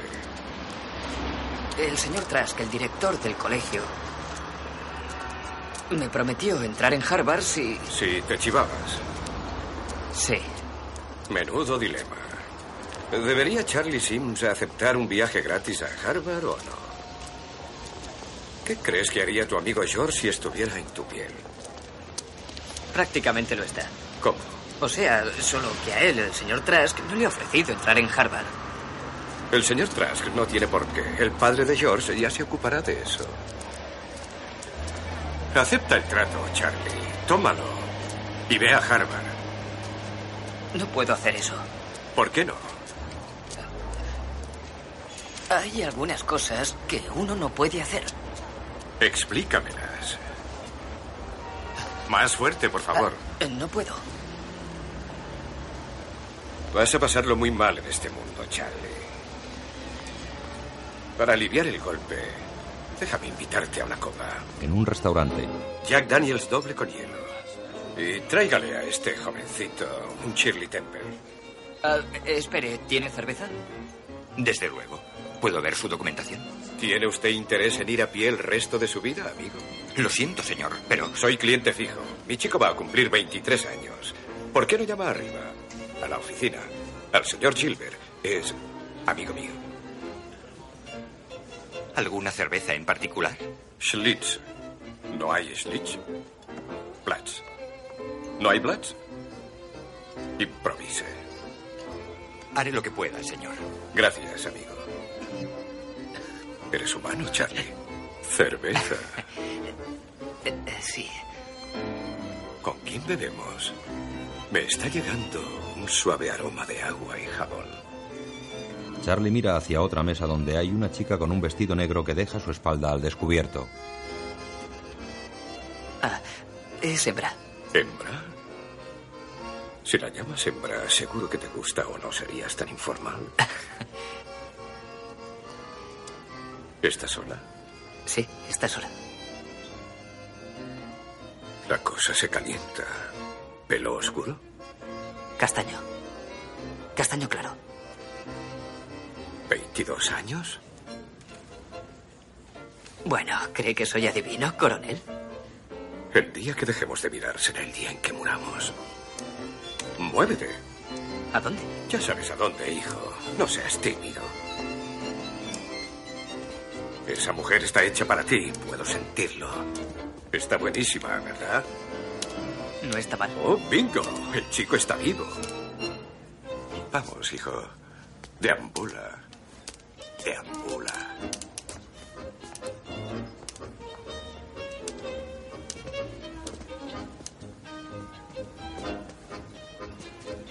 Disculpe, señorita. ¿Le importa que la acompañemos? Presiento que la tienen descuidada. Bueno, estoy esperando a alguien. ¿De inmediato? No, pero dentro de unos minutos. Unos minutos. Algunas personas viven toda una vida en un minuto. ¿Qué está haciendo ahora mismo? Le. le estoy esperando a él. ¿Le importa que esperemos con usted? Ya sabe, para evitar que los mujeriegos la molesten. No, no me importa. Gracias. Charlie. Charlie le ayuda a sentarse.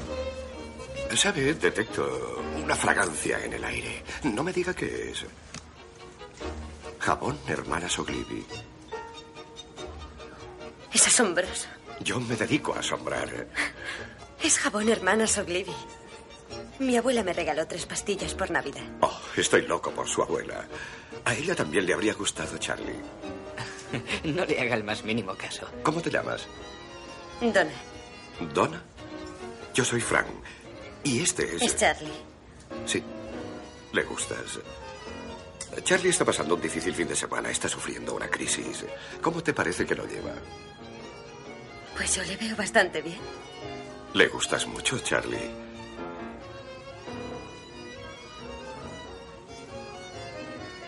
Dime, Donna. ah, ¿Bailas el tango? No, una vez quise aprender, pero. Pero, Pero Michael no quiso. Michael. ¿El que estás esperando? Michael cree que el tango es muy tonto. Pues yo creo que Michael es tonto. No le haga el más mínimo caso. ¿Se lo he dicho ya? Qué risa más hermosa. Gracias, Frank.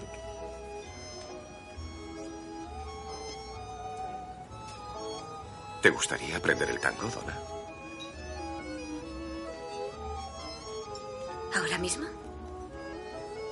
Te ofrezco mis servicios. Totalmente gratis. ¿Qué me dices? Em, creo que tendría un poco de miedo. ¿Miedo de qué? Miedo de cometer un error. En el tango no hay errores, Donna. No es como en la vida. Es sencillo. Eso es lo que hace que el tango sea genial. Si cometes un error, si te haces un lío, solo sigue bailando. ¿Por qué no lo intentas?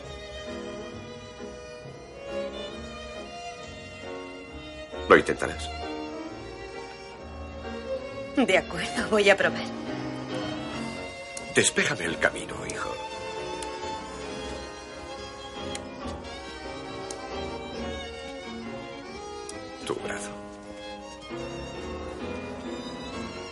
Charlie. Voy a necesitar algunas coordenadas. Ah, ah, pues la pista es de unos 6 metros por 9 y usted está en la parte larga. Hay unas mesas alrededor y la orquesta está a la derecha. Pasa el bastón a Charlie y acompañado por Donna se dirige a la pista.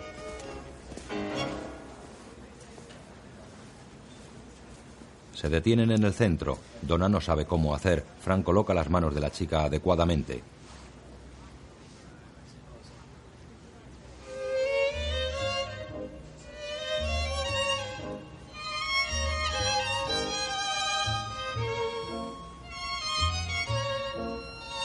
Donna se deja llevar. Frank la mece suavemente.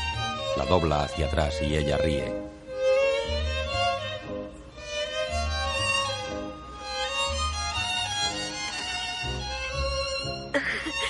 Cuando la música aumenta el ritmo, Frank aumenta la intensidad del baile, lanza y recoge con fuerza a Donna.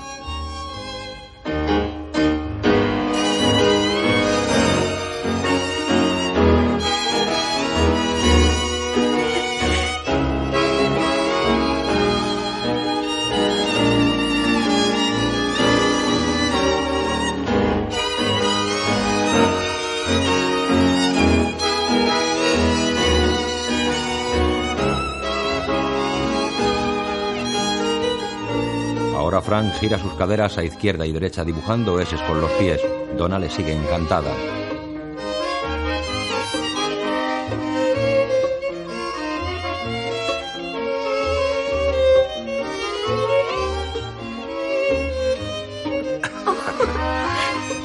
Charlie sonríe desde la mesa.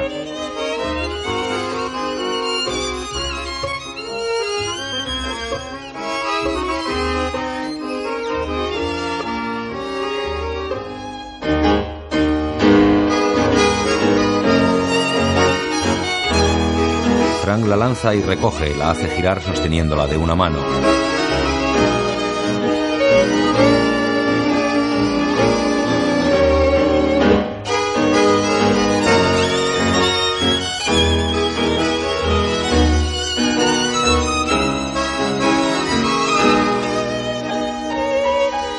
Suavemente Donna abraza con su pierna la pierna de Frank.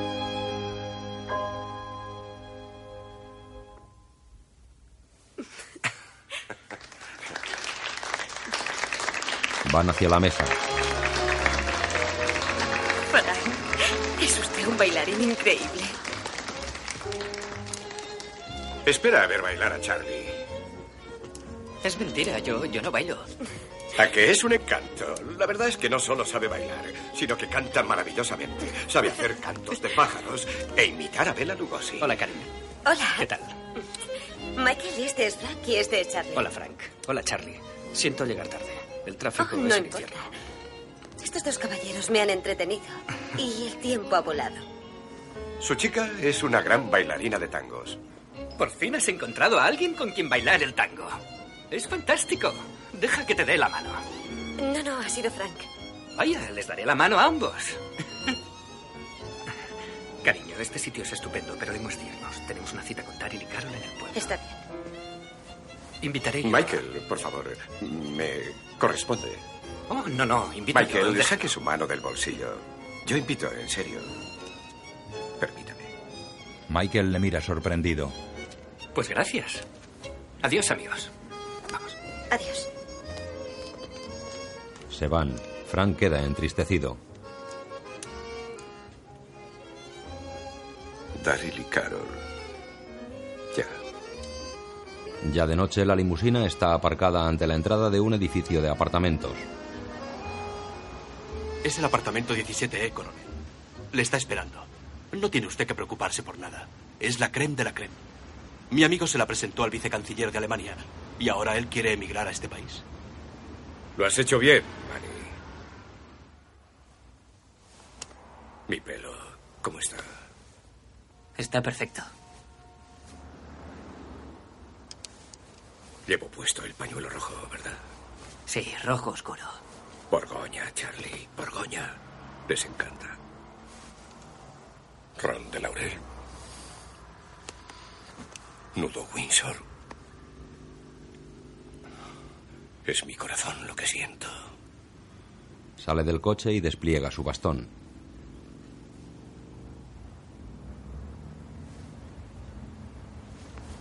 Allá voy.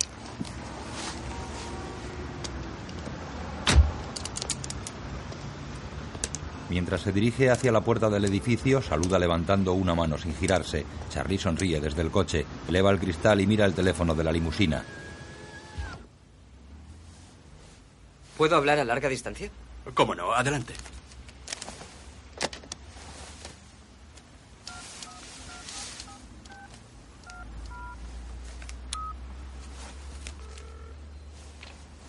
¿Hotel Sugarbush? Hola, Josh Willis, por favor. Un momento, por favor. Diga. Eh, ¿Harry? Chas, ¿cómo te va? Nos pillas por poco. Estábamos a punto de llevar a George al aeropuerto. ¿Por qué va al aeropuerto? Eh, espera, quizá deberías hablar directamente con él. Chas. Sí, hola, George. Me pillas por los pelos. Eso, eso es lo que ha dicho Harry. ¿A dónde vas? A casa. ¿A Boston? Sí, cruzando el charco. Mantén los dedos cruzados. Pa- pa- ¿Para qué, ¿Para qué vas a casa? Lo he estado pensando, Chas. Ese gilipollas detrás que está como una cabra. Alguien tiene que hablar con él. Y mi padre es del curso del 59. ¿Tu padre? Creía que no íbamos a meter a nuestros padres en esto. Ese fulano, Trask, está desquiciado. Desquiciado. Alguien tiene que hablar con él. Mi padre es un importante contribuyente, ¿sabes? No lo sabía. Tranquilo, él nos sacará de este lío. Bueno, tengo que irme. ¿Todo va bien? Sí. Vale, te veré el lunes. Adiós. Adiós.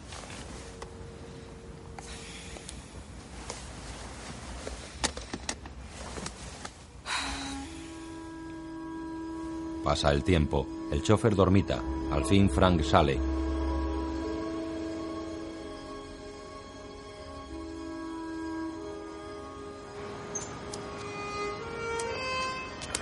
Buenas noches, señor. Buenas noches.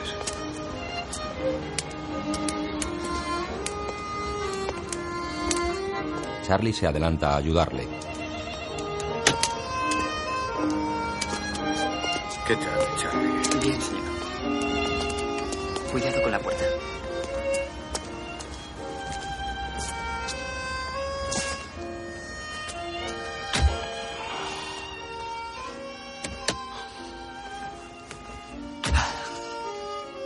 Frank está estasiado, como flotando. Qué mujer tan hermosa. En el hotel, Charlie está ante la televisión viendo la familia Monster.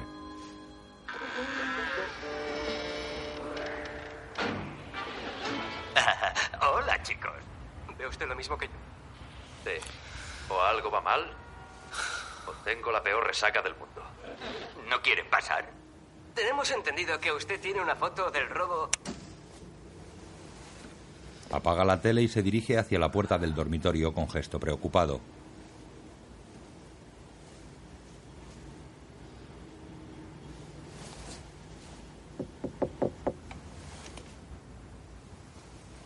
Coronel. Lentamente Charlie abre la puerta y entra. Frank está en la cama boca arriba, traspuesto y casi inmóvil. Sus gestos son cansinos. Se encuentra bien. ¿Qué pasa? Ya es mediodía. Ha estado durmiendo toda la mañana. ¿Y qué? No sé, pensaba.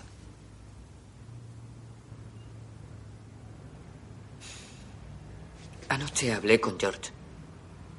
Eh, Su. Su padre es un importante exalumno de la escuela y tiene mucho enchufe. ¿En serio? Eh, Sí, y. Y va a hablar con el director. George cree que él podría sacarnos del lío. Sacaros del lío. Sí, eso fue lo que él dijo. No deberías fiarte mucho.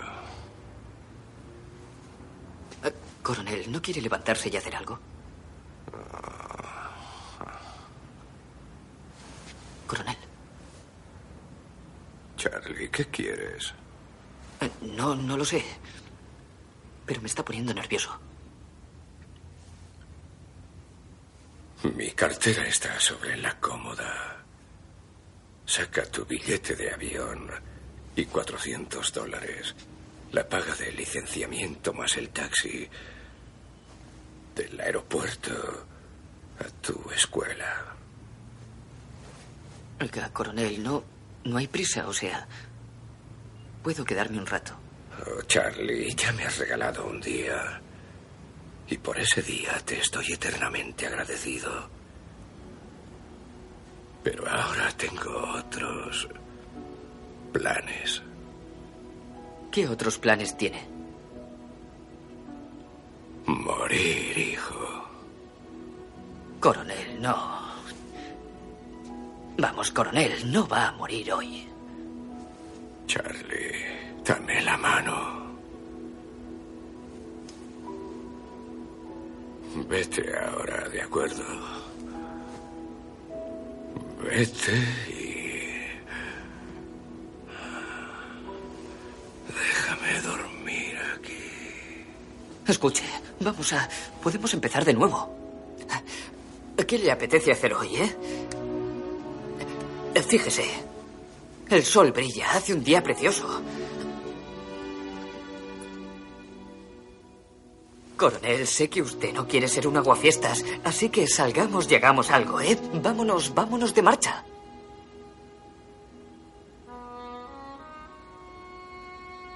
Sí, de marcha. ¿De marcha? Sí, coronel Slade, ¿qué me dice? Vámonos de marcha, ¿eh? Fran se incorpora.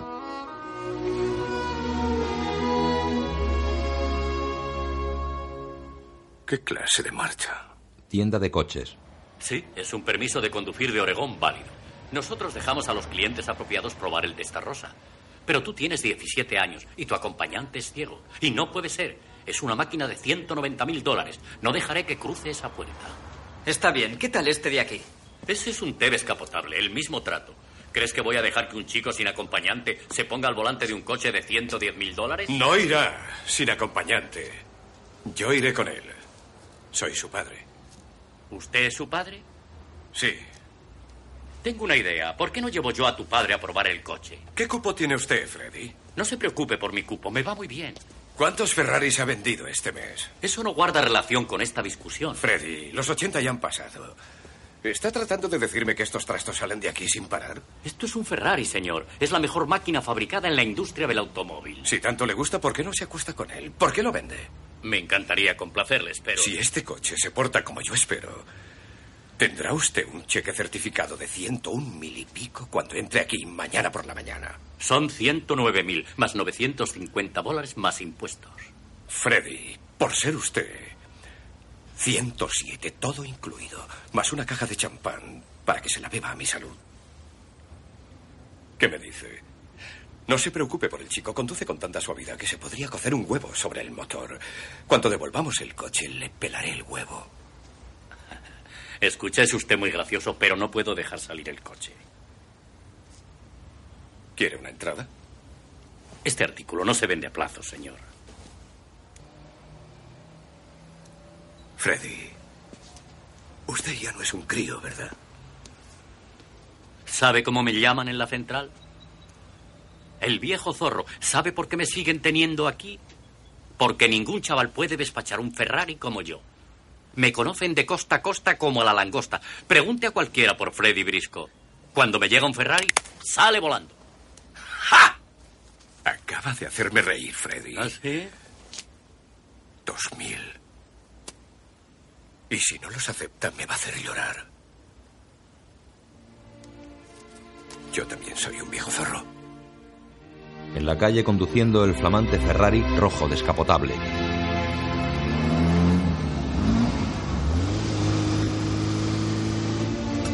Tal? Es divertido, ¿no?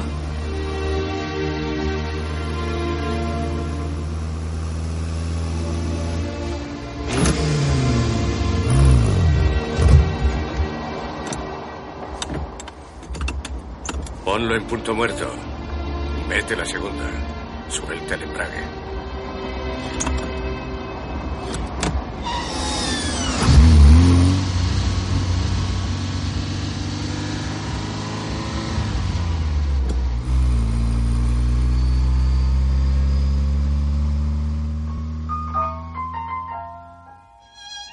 Entran en un barrio lleno de antiguas naves y almacenes con aspecto abandonado. Las calles están solitarias. Frank va al volante conduciendo. Charlie le da indicaciones. Recto. Manténgalo así, ¿lo nota? Sí. Así va recto, recto, recto. Manténgalo recto. Siga recto. Ir siempre recto no es divertido, Charlie. Hay que moverlo un poquito. Puedo notar cómo Coronel. ruge. Por favor, siga así, ¿vale? Eso es. Suavemente. ¿Le gusta? Aminore un poco, coronel. Va muy deprisa. Coronel. Aminore. Le ha pasado algo a mi pie. Coronel, más despacio, por favor. Espera, creo que aquí tenemos otra marcha. Coronel Slade. Un contenedor. ¡Cuidado! ¡Nos vamos a matar! No me eches la culpa, Charlie. Yo no puedo ver. ¡Dios mío, vaya más despacio!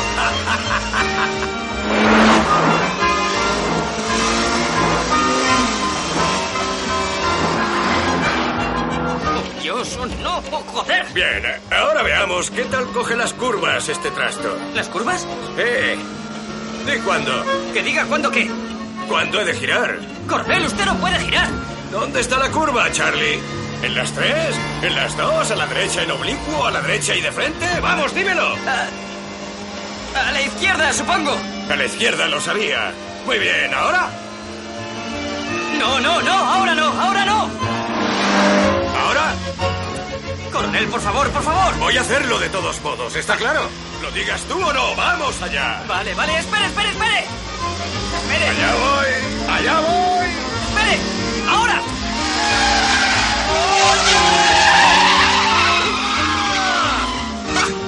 ¡Lo he hecho! ¡Oh, Charlie! ¡Wow! Tienes a tu lado a un hombre muy feliz. Van derechos contra una pared. Especifica, hijo. A la izquierda, ahora. ¡De acuerdo! ¡Me encanta! ¡Me encanta! ¿Qué tal? ¿Lo ponemos a tope? Déjeme bajar. ¡Oh, coño! Bandera amarilla. Si ni siquiera había acelerado. ¿Dónde está la curva? Vale, Aminore. Aminore, coronel. Está bien, está Haga bien. lo que le digo. ¡Hágalo! ¡Haga lo que le digo! Detiene el deportivo. Detrás de ellos para el coche de la policía.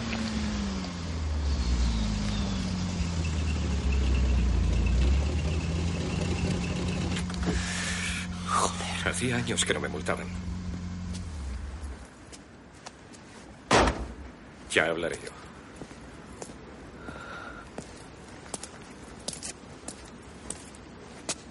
El permiso y los papeles del coche.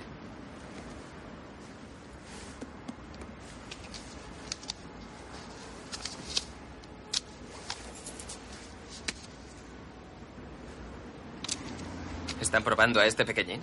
¿No ronronea? ¿A 110 por hora?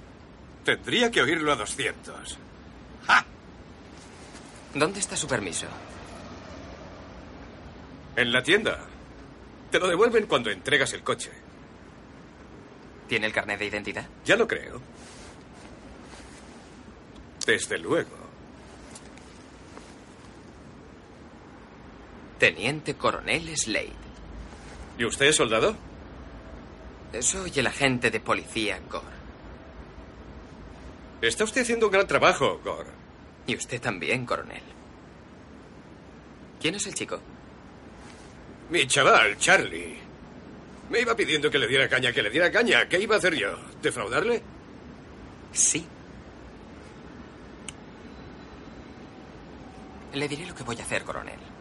Le dejaré marchar con una condición. ¿Cuál? Que lleve este trasto directamente a la tienda. De, de acuerdo. Cállate. ¿Quiere esto? Claro. Gore. Su cara y su voz me suenan. ¿Estuvo en el club de oficiales de Darang?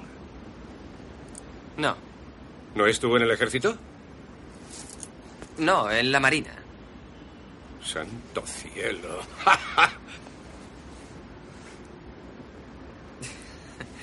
Tu padre parece estar bien, Charlie. Pero tiene el pie muy pesado. Dile que se lo tome con calma, ¿de acuerdo? Oído. De acuerdo. Gracias.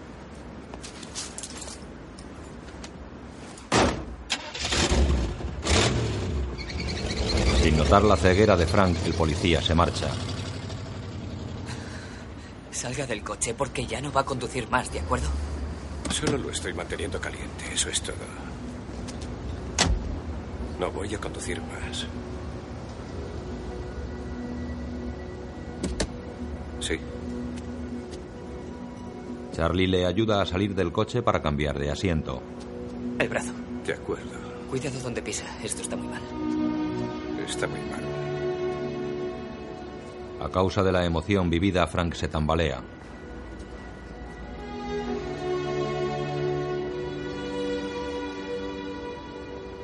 ¿Está usted bien? Sí. Volviendo a pie al hotel, se detienen ante un semáforo. Está en rojo. Espere. Gesto desesperado, Frank se lanza a la calzada. Los coches le pasan rozando. Tarda demasiado. ¡Joder, coronel! ¡Coronel! ¡Coronel, espere! ¿Ha vuelto loco o qué?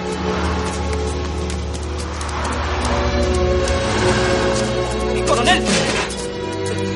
¡Maldita sea, Frank! ¿Qué coño está haciendo? Coja el bastón. Tengo que mear. Coja el bastón. Pasa en las mejores familias. Coronel, estamos en Park Avenue. No puede ir al El lavabo. lugar perfecto. Le, le van a detener. Nunca me han adiestrado como un perrito. ¡Oh! Coronel. ¿Qué es lo que le pasa? Frank cae pesadamente sobre un seto. Charlie tira de él para levantarlo. ¿Qué está haciendo? Quiere dejar de... ¡Yárgase! Vamos. Estoy cansado, Charlie. Dame tu brazo. Su bastón. Llévame de vuelta al hotel. Entran en la habitación. Al fin en casa.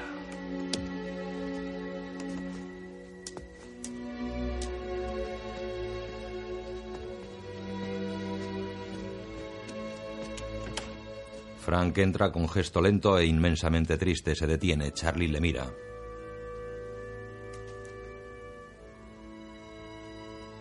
¿Se encuentra bien?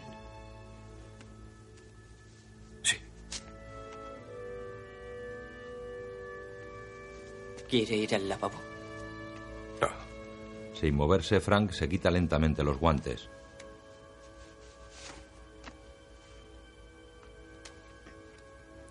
¿Le traigo algo? No.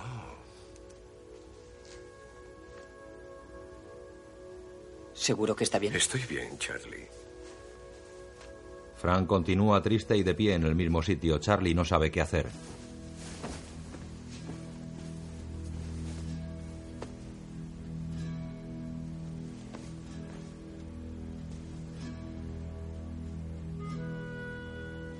¿Le importa que use el teléfono? Adelante.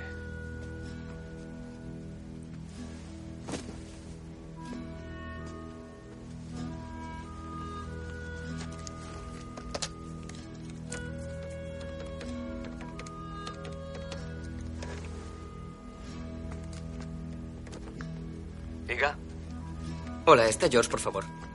padre o hijo. Hijo. ¿Quién le llama? Un amigo de la escuela. Pues lo siento, pero de momento George no va a hablar con ninguno de sus amigos de la escuela. Ah. Adiós.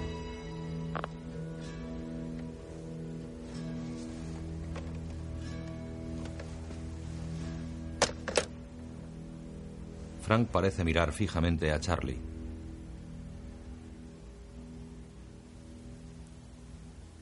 Coronel, ¿me está usted mirando? Soy ciego, Charlie.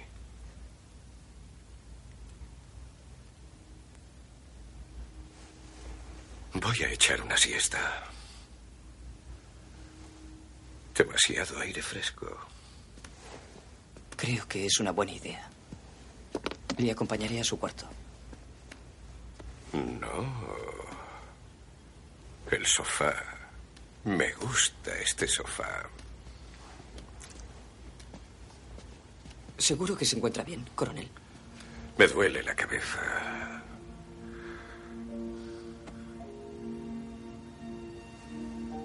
¿Por qué no vas abajo y me traes una aspirina, Charlie? ¿Una aspirina? Sí. Y también... eh, Me apetece un puro. Le da un billete. Tráeme un par de Montecristos. Del número uno. Montecristos del número uno. Sí. No podrás encontrarlos en el estanco de abajo. ¿Por qué no vas a... La 50 con la quinta, a Dan Hills? Un tipo llamado Arnold tiene un humidificador. Dile que son para mí. Sabrá quién soy. Charlie atraviesa el gran vestíbulo del hotel en dirección a la calle.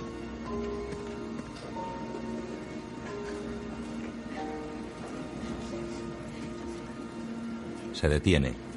Con gesto preocupado da la vuelta y vuelve a subir a la habitación.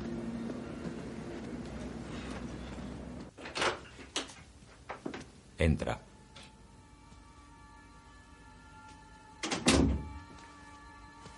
En el salón no hay nadie. Va hacia el dormitorio.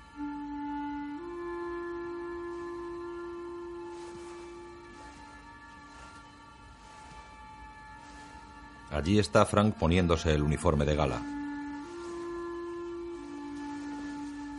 Has vuelto muy pronto.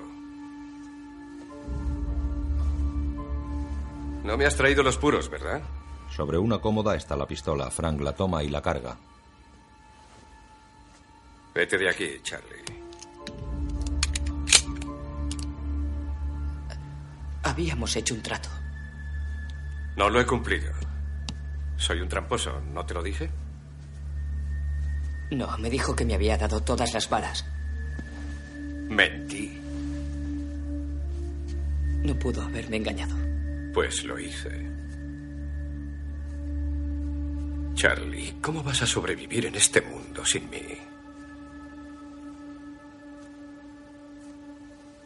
¿Por qué no me da el arma, de acuerdo? Frank dirige el cañón hacia Charlie.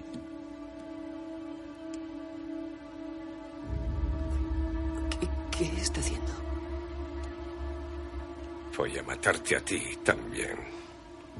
Tu vida está acabada de todos modos. Tu amigo George va a cantar como un canario, y tú también. Y una vez hayas cantado, Charlie, muchacho, vas a ocupar tu sitio en esa cola larga y gris de la virilidad americana.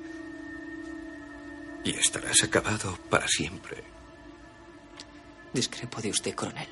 No estás en situación de discrepar de mí, muchacho. Yo tengo una 45 cargada y tú tienes espinillas. Voy a matarte, Charlie. Porque no puedo soportar la idea de que te vendas. Deje de una vez el arma, coronel. ¿Qué? ¿Me estás dando un ultimátum? No, estoy... Yo doy los ultimátums. Lo siento. Lo, lo siento.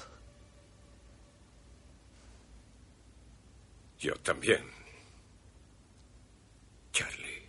Frank deja de apuntarle con la pistola. Me partes el corazón, hijo. Toda mi vida me he enfrentado a todos y a cada uno. Porque hacía que me sintiera importante. Tú lo haces porque crees en ello. Tienes integridad, Charlie. No sé si matarte o adoptarte. Vuelve a apuntarle. No es una gran elección, ¿eh? No te hagas el listillo. Coronel, ¿podría soltar el arma, por favor? Te he hecho una pregunta. ¿Qué me dices? ¿Quieres que te adopte o no? Por favor. Eh, En estos momentos se está pasando un bache. ¿Un bache? No es un bache, Charlie. Soy malo. No soy malo, no. Estoy podrido. Usted no es malo. Eh, Solo está sufriendo.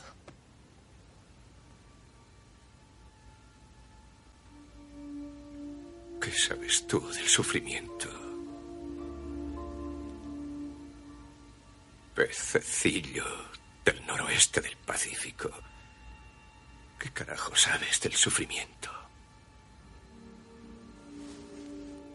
Entrégueme el arma, coronel. No es momento para tener cojones, hijo.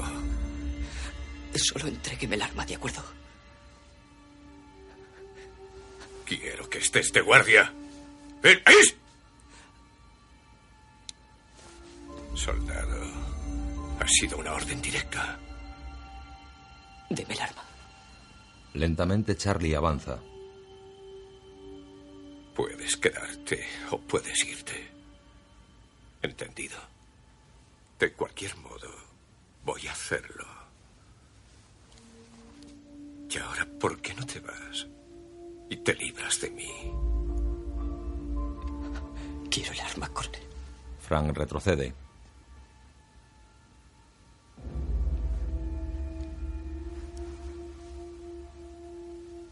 Voy a empezar a contar.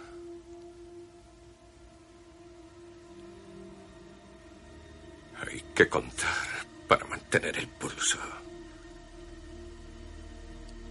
Cinco. Cuatro. Tres.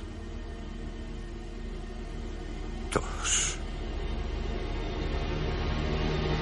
Uno. Se apunta él mismo. Al carajo. Charlie se arroja y le sujeta la mano. Forcejean.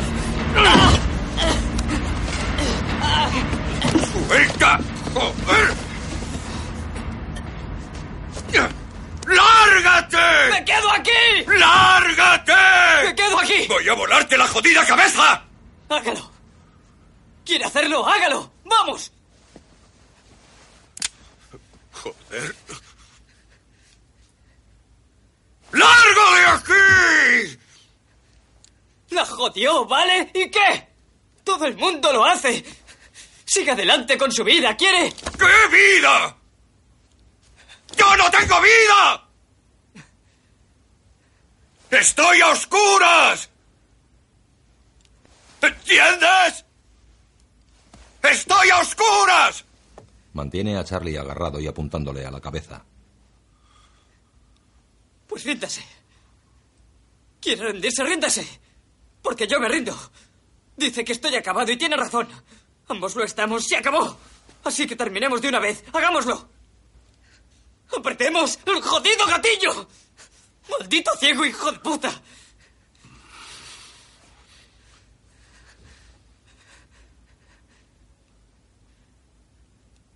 Apriete el gatillo. Vamos allá, Charlie. Estoy preparado.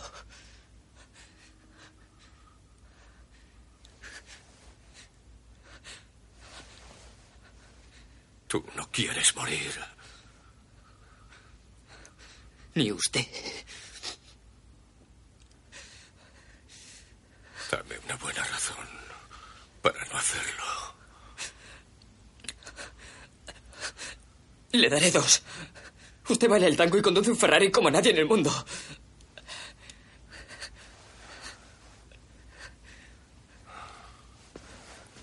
Tampoco se lo has visto hacer a nadie. Los ojos de Charlie se llenan de lágrimas.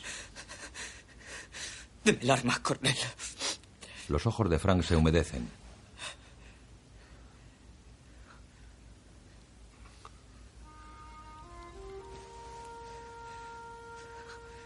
¿Qué voy a hacer ahora, Charlie?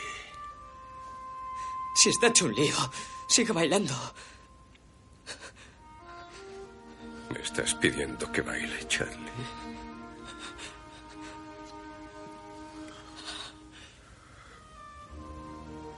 ¿Alguna vez has sentido que querías marcharte y aún así sentías que querías quedarte?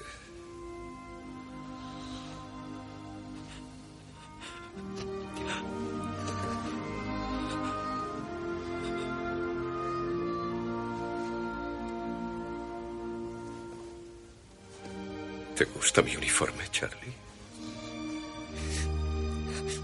Sí, es precioso. Lo llevé en la toma de posesión de Lyndon. Por supuesto, no era un baile muy importante. Pero él pasó por allí. Quiere darme el arma.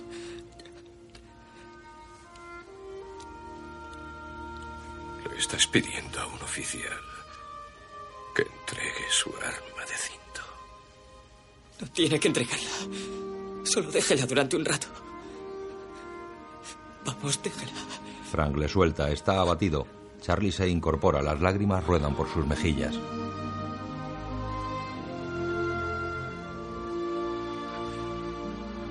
Vaya, me vendría bien una copa, Charlie. ¿Qué tal una taza de café? Ahora sería un salto demasiado grande para mí, Charlie. Tal vez mañana. No. Sería preferible un señor John Daniels.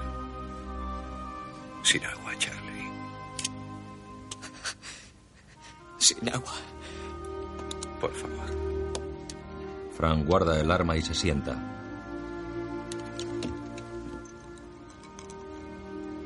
Aquí tiene su copa, coronel. La doncella abre la puerta.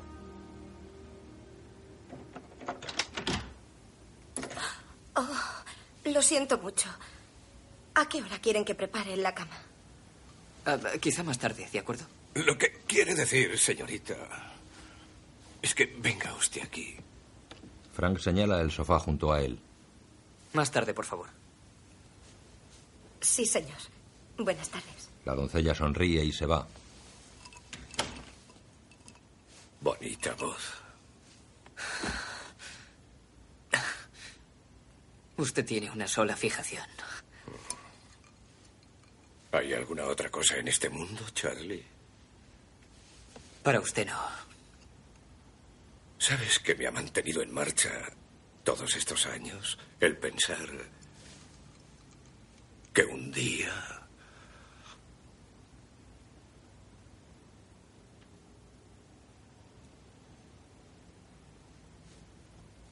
Olvídalo.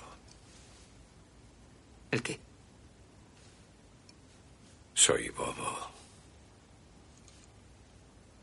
Solo el pensar que quizá algún día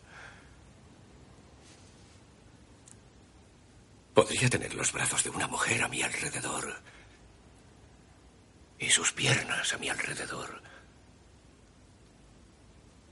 ¿Y qué?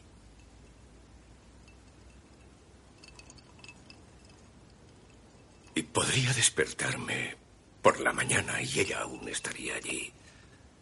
Su olor. Extraño y cálido. Al final me he rendido. No sé por qué no puede tener eso. O sea, ya sabe, cuando volvamos a New Hampshire, seguro que podrá encontrar a alguien. Usted, usted, usted es un hombre atractivo. Y es. Y es muy divertido. Y un gran compañero de viaje. Sensible, compasivo.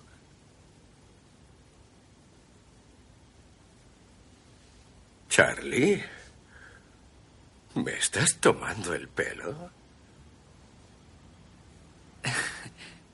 Sí. Diga. Hola, Manny. Vaya. Hemos. Hemos perdido nuestro avión. Tu avión, Charlie. Mi billete era solo de ida. En la calle. ¿Directos a la autopista de Nueva Inglaterra, coronel? Directos, Manolo. Entran en la limusina.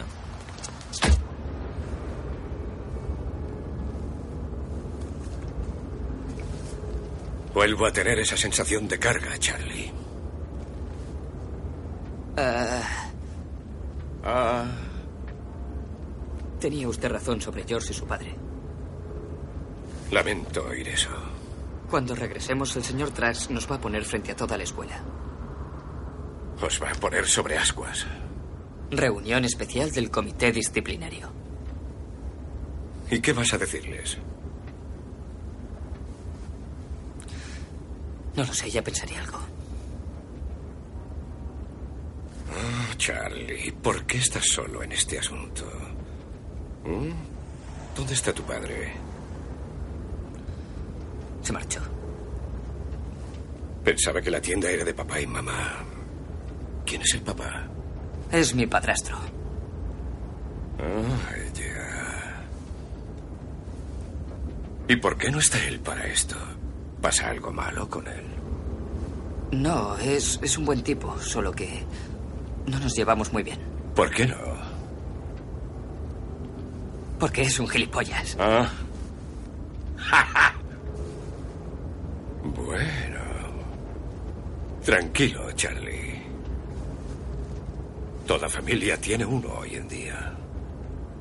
La limusina se detiene en la entrada del colegio Berg. Mientras Charlie baja, el chofer saca sus bultos del maletero y se los entrega.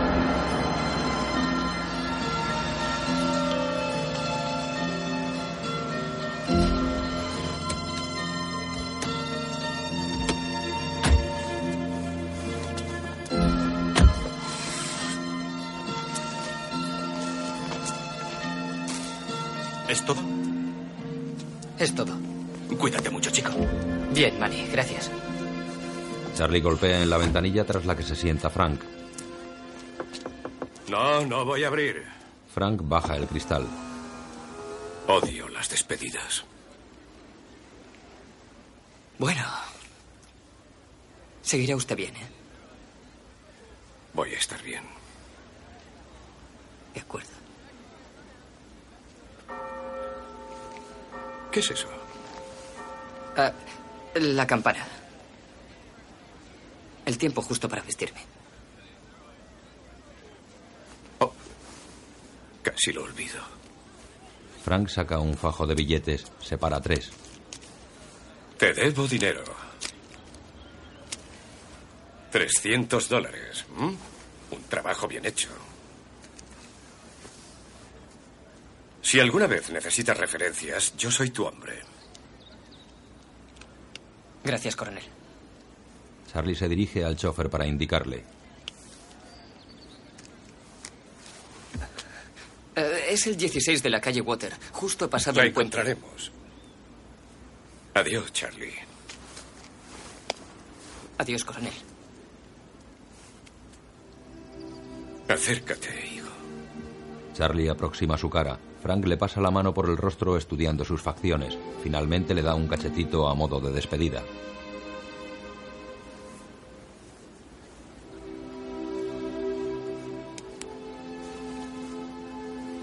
Adelante, Manny. Frank eleva el cristal de la ventanilla y el coche parte.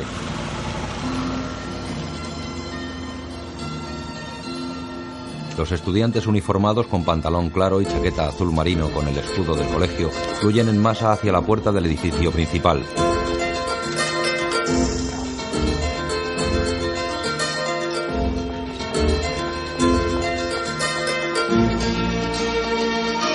En el aula magna, todo forrado en madera. Al fondo hay una tarima sobre la que está sentado el comité interdisciplinario.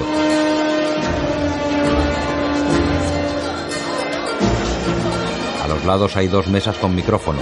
Entra Charlie y se sienta en la mesa de la izquierda.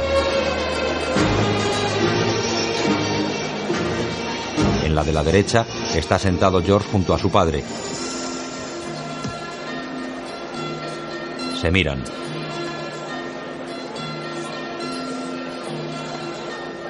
Entre los alumnos se sientan Harry, Jimmy y Trent. Hacen señas a George. ¡George! ¡George! Entra el director, señor Trash, y se coloca tras un atril que hay en el centro de la tarima.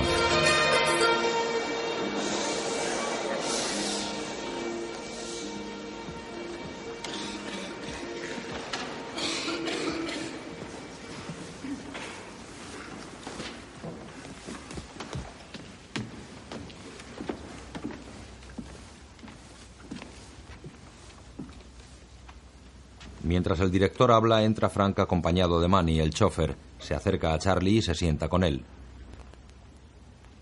Esta mañana he convocado una reunión abierta de esta institución porque el incidente que ocurrió el jueves pasado describe un hecho que nos concierne a todos. No es un caso aislado de vandalismo. Lo que ocurrió es un síntoma de la enfermedad de una sociedad. Una enfermedad que es contraria a los principios sobre los que se fundó esta escuela. Una escuela de entre cuyos graduados, dos se han sentado tras la mesa del despacho oval de la Casa Blanca. Los hombres de Ver han dirigido departamentos de Estado, compañías de inversión, han fundado grandes almacenes y han entrenado equipos de fútbol. Los antiguos alumnos reciben nuestro boletín en ashrams en la India o en palacios en Jordania.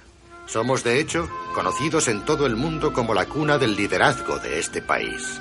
Un faro que ilumina a todo el mundo. Tiene sitio para mí, Charlie. Pero hoy estamos sangrando a causa del desacato. Un desacato agresivo.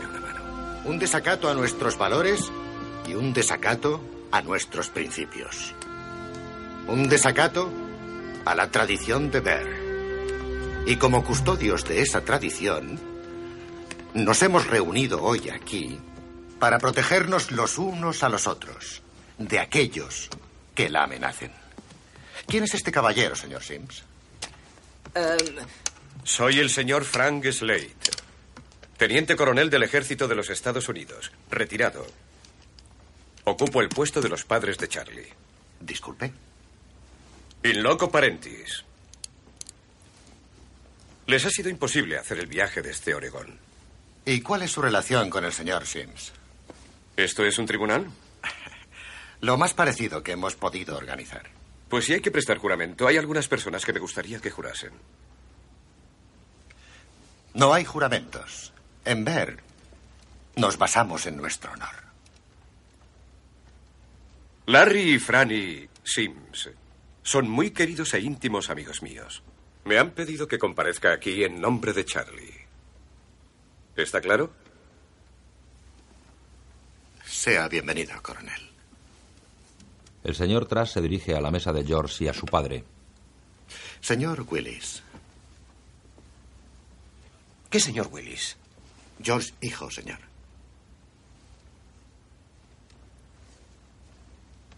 Sí. El pasado jueves por la noche usted estaba en posición de ver quién cometió aquel acto de vandalismo. ¿Quién lo hizo? Bueno, em, Tengo una, tengo una idea de quién fue. No, no, no, no. Una idea no, señor Willis. ¿Lo vio usted o no lo vio? Bueno. No, no, no llevaba las lentillas. Su padre le mira amenazador. Vamos. Yo estaba en la biblioteca, me había quitado las gafas. E iba a ponerme otra vez las lentes de contacto. Am, Entonces ayudé a Sims a cerrar. Y lo siguiente que recuerdo es que estábamos fuera y, y oí un ruido y... No tuve tiempo de ponerme las lentillas. ¿Y a quién con su limitada visión vio usted? Su padre le habla al oído. Entre el público, Harry, Jimmy y Trent observan tensos el interrogatorio. Con un respingo, George se zafa de su padre. Déjame.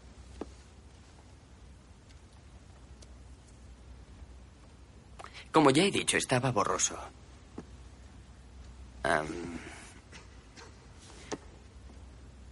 No veo nada sin mis lentillas. ¿Qué es lo que vio usted, señor Willis? ¿Quiere decir con toda claridad? Déjese de evasiva, señor Willis. Dígame lo que vio.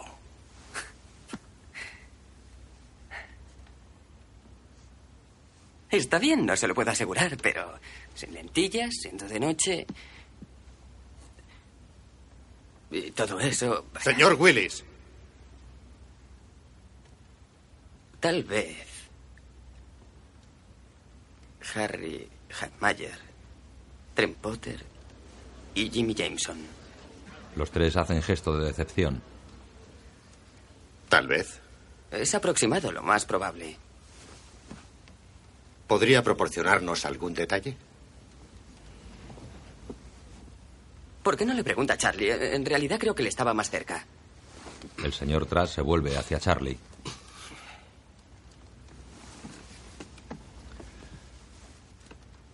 Señor Sims.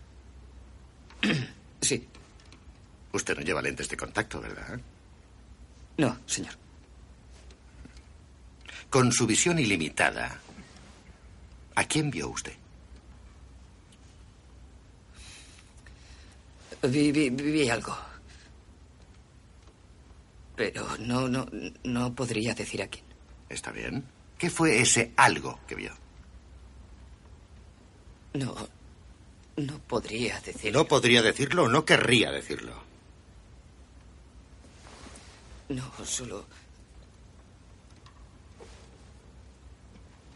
No podría. ¿No decirlo, podría, no querría, no debería? Señor Sims, está usted agotando mi paciencia y burlándose de este proceso. Le voy a dar otra oportunidad. Las consecuencias de su respuesta pueden ser horribles. Con horribles, señor Sims, me refiero a que su futuro estará en peligro permanentemente. Y ahora, por última vez, ¿qué vio usted la noche del pasado jueves fuera de mi despacho? Vi a alguien. ¿Vio usted a alguien? Bien. ¿Vio usted su forma y tamaño? Sí. ¿Y de quién tenía la forma y el tamaño?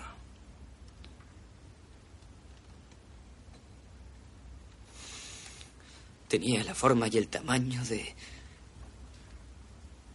Harry, Jimmy y Trent esperan tensos. George sonríe seguro de la situación.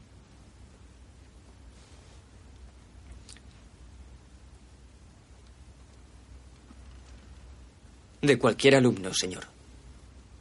El señor Trash le mira con dureza. Harry, Jimmy y Trent tragan saliva. Con gesto paternal, Frank posa su mano sobre el brazo de Charlie.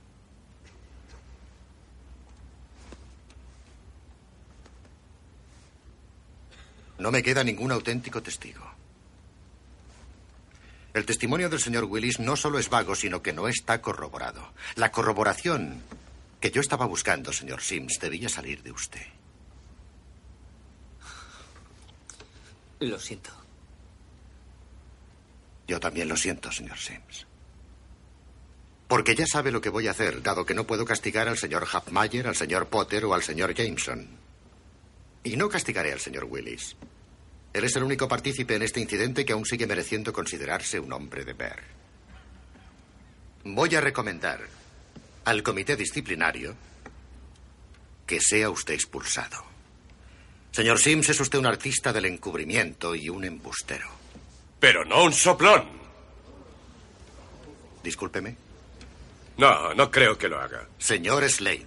Todo esto es un montón de basura. Por favor, cuide su lenguaje, señor Slade. Está usted en la escuela Ver, no en un cuartel. Señor Sims, le daré una última oportunidad para hablar. El señor Sims no la quiere. Él no necesita que le etiqueten como merecedor de ser un hombre de ver. ¿Qué coño es esto? ¿Cuál es el lema de este colegio? Muchachos, informad sobre vuestros compañeros. Salvad el culo o de lo contrario os quemaremos en la hoguera. Bien, eh, caballeros. Cuando la porquería se desparrama, algunos corren y otros se quedan. Aquí está Charlie afrontando el fuego y ahí está George escondiéndose en el bolsillo de Papaito. ¿Y qué hacen ustedes? Van a recompensar a George y a destruir a Charlie. ¿Ha terminado, señor Slade? No, todavía estoy precalentando. No sé quién estudió aquí. Guillermo Howard Taft, Guillermo Jennings Bryan, Guillermo Tell, quien sea. Su espíritu ha muerto. Si alguna vez lo tuvieron, ha desaparecido. Están construyendo un barco de ratas. Un buque para soplores de élite.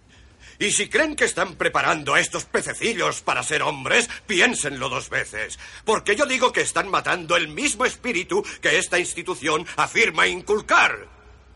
Menudo fraude. ¿Qué clase de espectáculo están montando aquí? Cuando el único con clase de todo este acto está sentado a mi lado, y se lo aseguro, el alma de este chico está intacta. No es negociable, ¿sabe cómo lo sé? Porque alguien de aquí, y no voy a decir quién, se ofreció a comprarla. Solo que Charlie no la vendía. Está usted desquiciado. ¿Desquiciado? Yo le enseñaré qué es eso. Usted no sabe lo que es estar desquiciado, señor Trask. Se lo enseñaría, pero soy demasiado viejo. Estoy demasiado cansado y jodidamente ciego. Si yo fuera el hombre que era hace cinco años, usaría un lanzallamas contra este lugar. Desquiciado. ¿Con quién coño cree que está hablando? He vivido mucho, ¿sabe? Hubo un tiempo en que podía ver. Y le aseguro que he visto a chicos como estos, más jóvenes incluso, con los brazos arrancados, con las piernas destrozadas. Pero no hay nada como la visión de un espíritu amputado. No hay prótesis para eso. ¿Usted cree que está mandando a este espléndido soldado de vuelta a casa a Oregón con el rabo entre las piernas? Pero yo digo que está usted ejecutando su alma. ¿Y por qué? Porque no es un hombre de ver. Un hombre de ver. Si hacen daño a este chico van a ser los inútiles de ver. Todos ustedes. Y Harry, Jimmy, Trent, estéis donde estéis en esta sala. Que os den por el culo. Haga el favor de sentarse, señor Slade. No he terminado. Cuando he llegado aquí, he oído estas palabras. Cuna del liderazgo. Cuando la rama se rompe, la cuna cae. Y aquí ha caído. Ha caído. Fabricantes de hombres, creadores de líderes, tengan cuidado con qué clase de líderes están produciendo aquí. Yo no sé si el silencio de Charlie está bien o mal. No soy juez ni jurado, pero puedo decirles esto. Él no venderá a nadie para comprar su futuro. Y eso, amigos míos, se llama integridad. Eso se llama valor. Y esa es la pasta de la que deben estar hechos los líderes.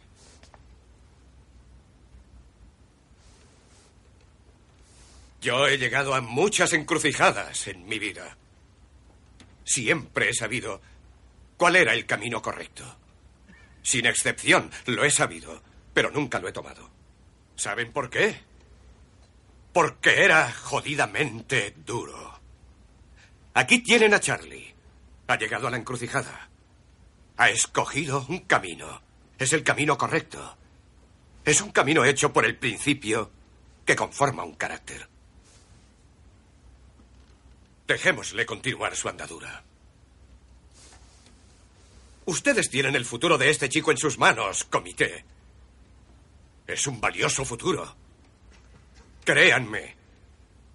No lo destruyan. Protéjanlo. Abrácenlo.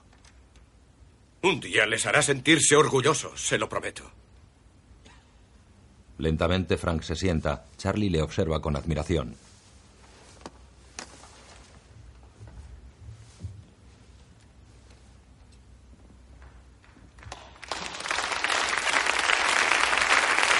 ¿Qué tal para un palete?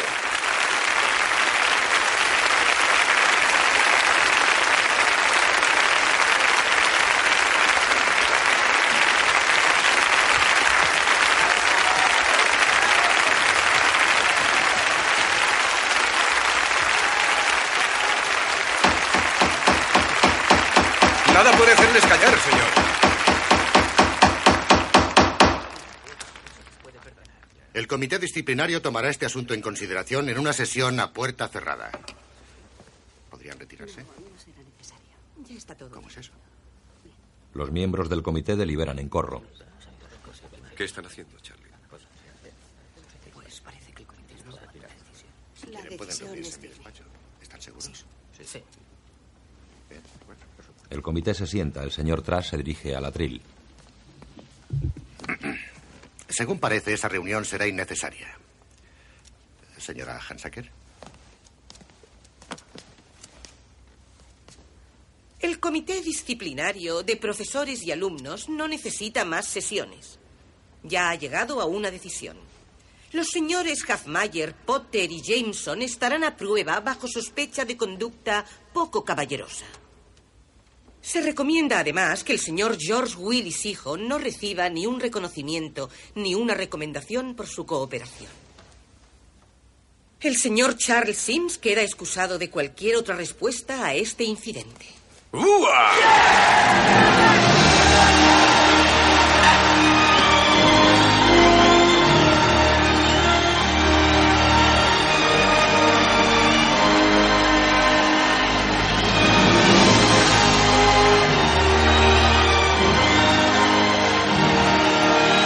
Frank se levanta, se coloca las gafas negras, despliega su bastón y marcha hacia la salida del brazo de Charlie.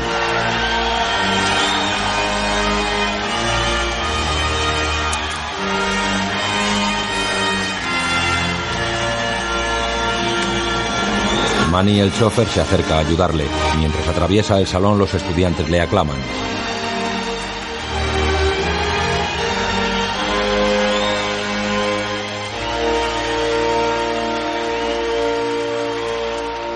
En el exterior, Cuidado. Llévame hasta el coche, Charlie. ¡Coronel! ¡Coronel! Soy Christine Dawes, coronel Slade. Enseño ciencias políticas. Solo quería decirle cuánto le agradezco que haya venido aquí a expresar su opinión. Gracias. ¿Está usted casada? Eh, Yo... Fui a la escuela de artillería de Forsyth con un tal Mickey Downs. Pensé que podría haberla cazado a usted. No, no. Me temo que no. Em, el coronel Slade estuvo en el equipo de Lyndon Johnson, señorita Downs. ¿De veras? Fascinante. Deberíamos reunirnos y hablar un poco de política. Sí. Fleur de Rocaille. Sí. Flores de un riachuelo. Exacto.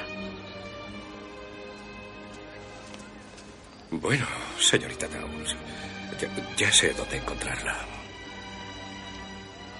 Charlie. Adiós, señorita Downs. Adiós. No tienes que decírmelo, Charlie. Metro setenta. Pelo rojizo. Hermosos ojos pardos. La limusina llega a la casa de Frank. Manny abre la puerta del coche y saca la maleta del maletero. Frank sale y despliega su bastón.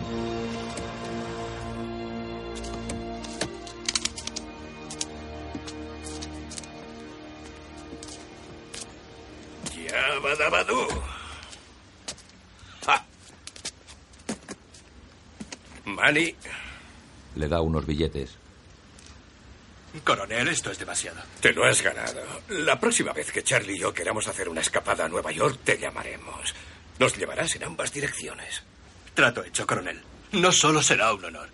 Le haré un descuento. Veo tu descuento y lo doblo. No te metas en líos, Manny. Cuídese, coronel. Tú también. ¿Listo? Gracias, Charlie. Iré desde aquí. Tú sigue adelante. Manny te llevará hasta tu colegio. Ven a verme.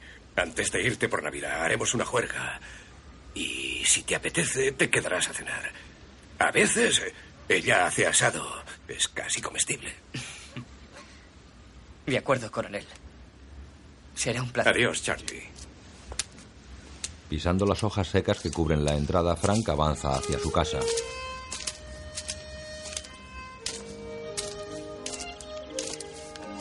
Junto al garaje los dos niños están jugando. Francine monta sobre un triciclo. Desde lejos Charlie observa la escena con una sonrisa de felicidad. ¿Quién está ahí? ¿Eres tú?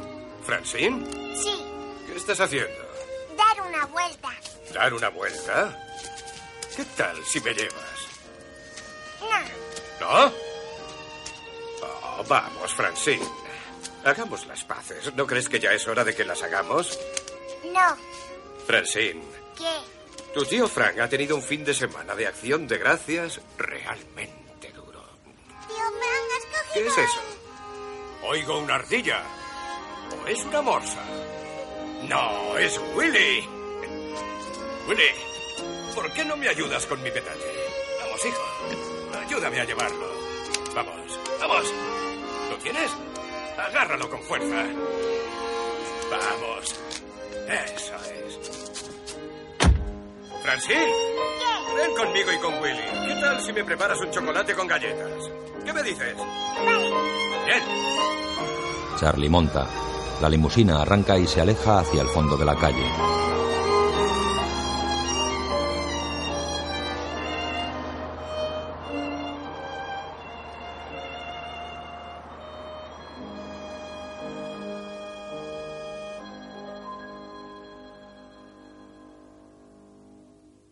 Teniente Coronel Fran Slade Al Pacino, Charlie Sims, Chris O'Donnell, Señor Trash James Reborn, Donna Gabriel Anwar, George Willis Philip S. Hoffman, Harry Hafmeyer Nicholas Sadler, Trent Potter Todd Luisio, Jimmy Jameson Matt Smith, hermano de Frank Richard Venture, Randy Bradley Whitford, Manny Jim Canfield.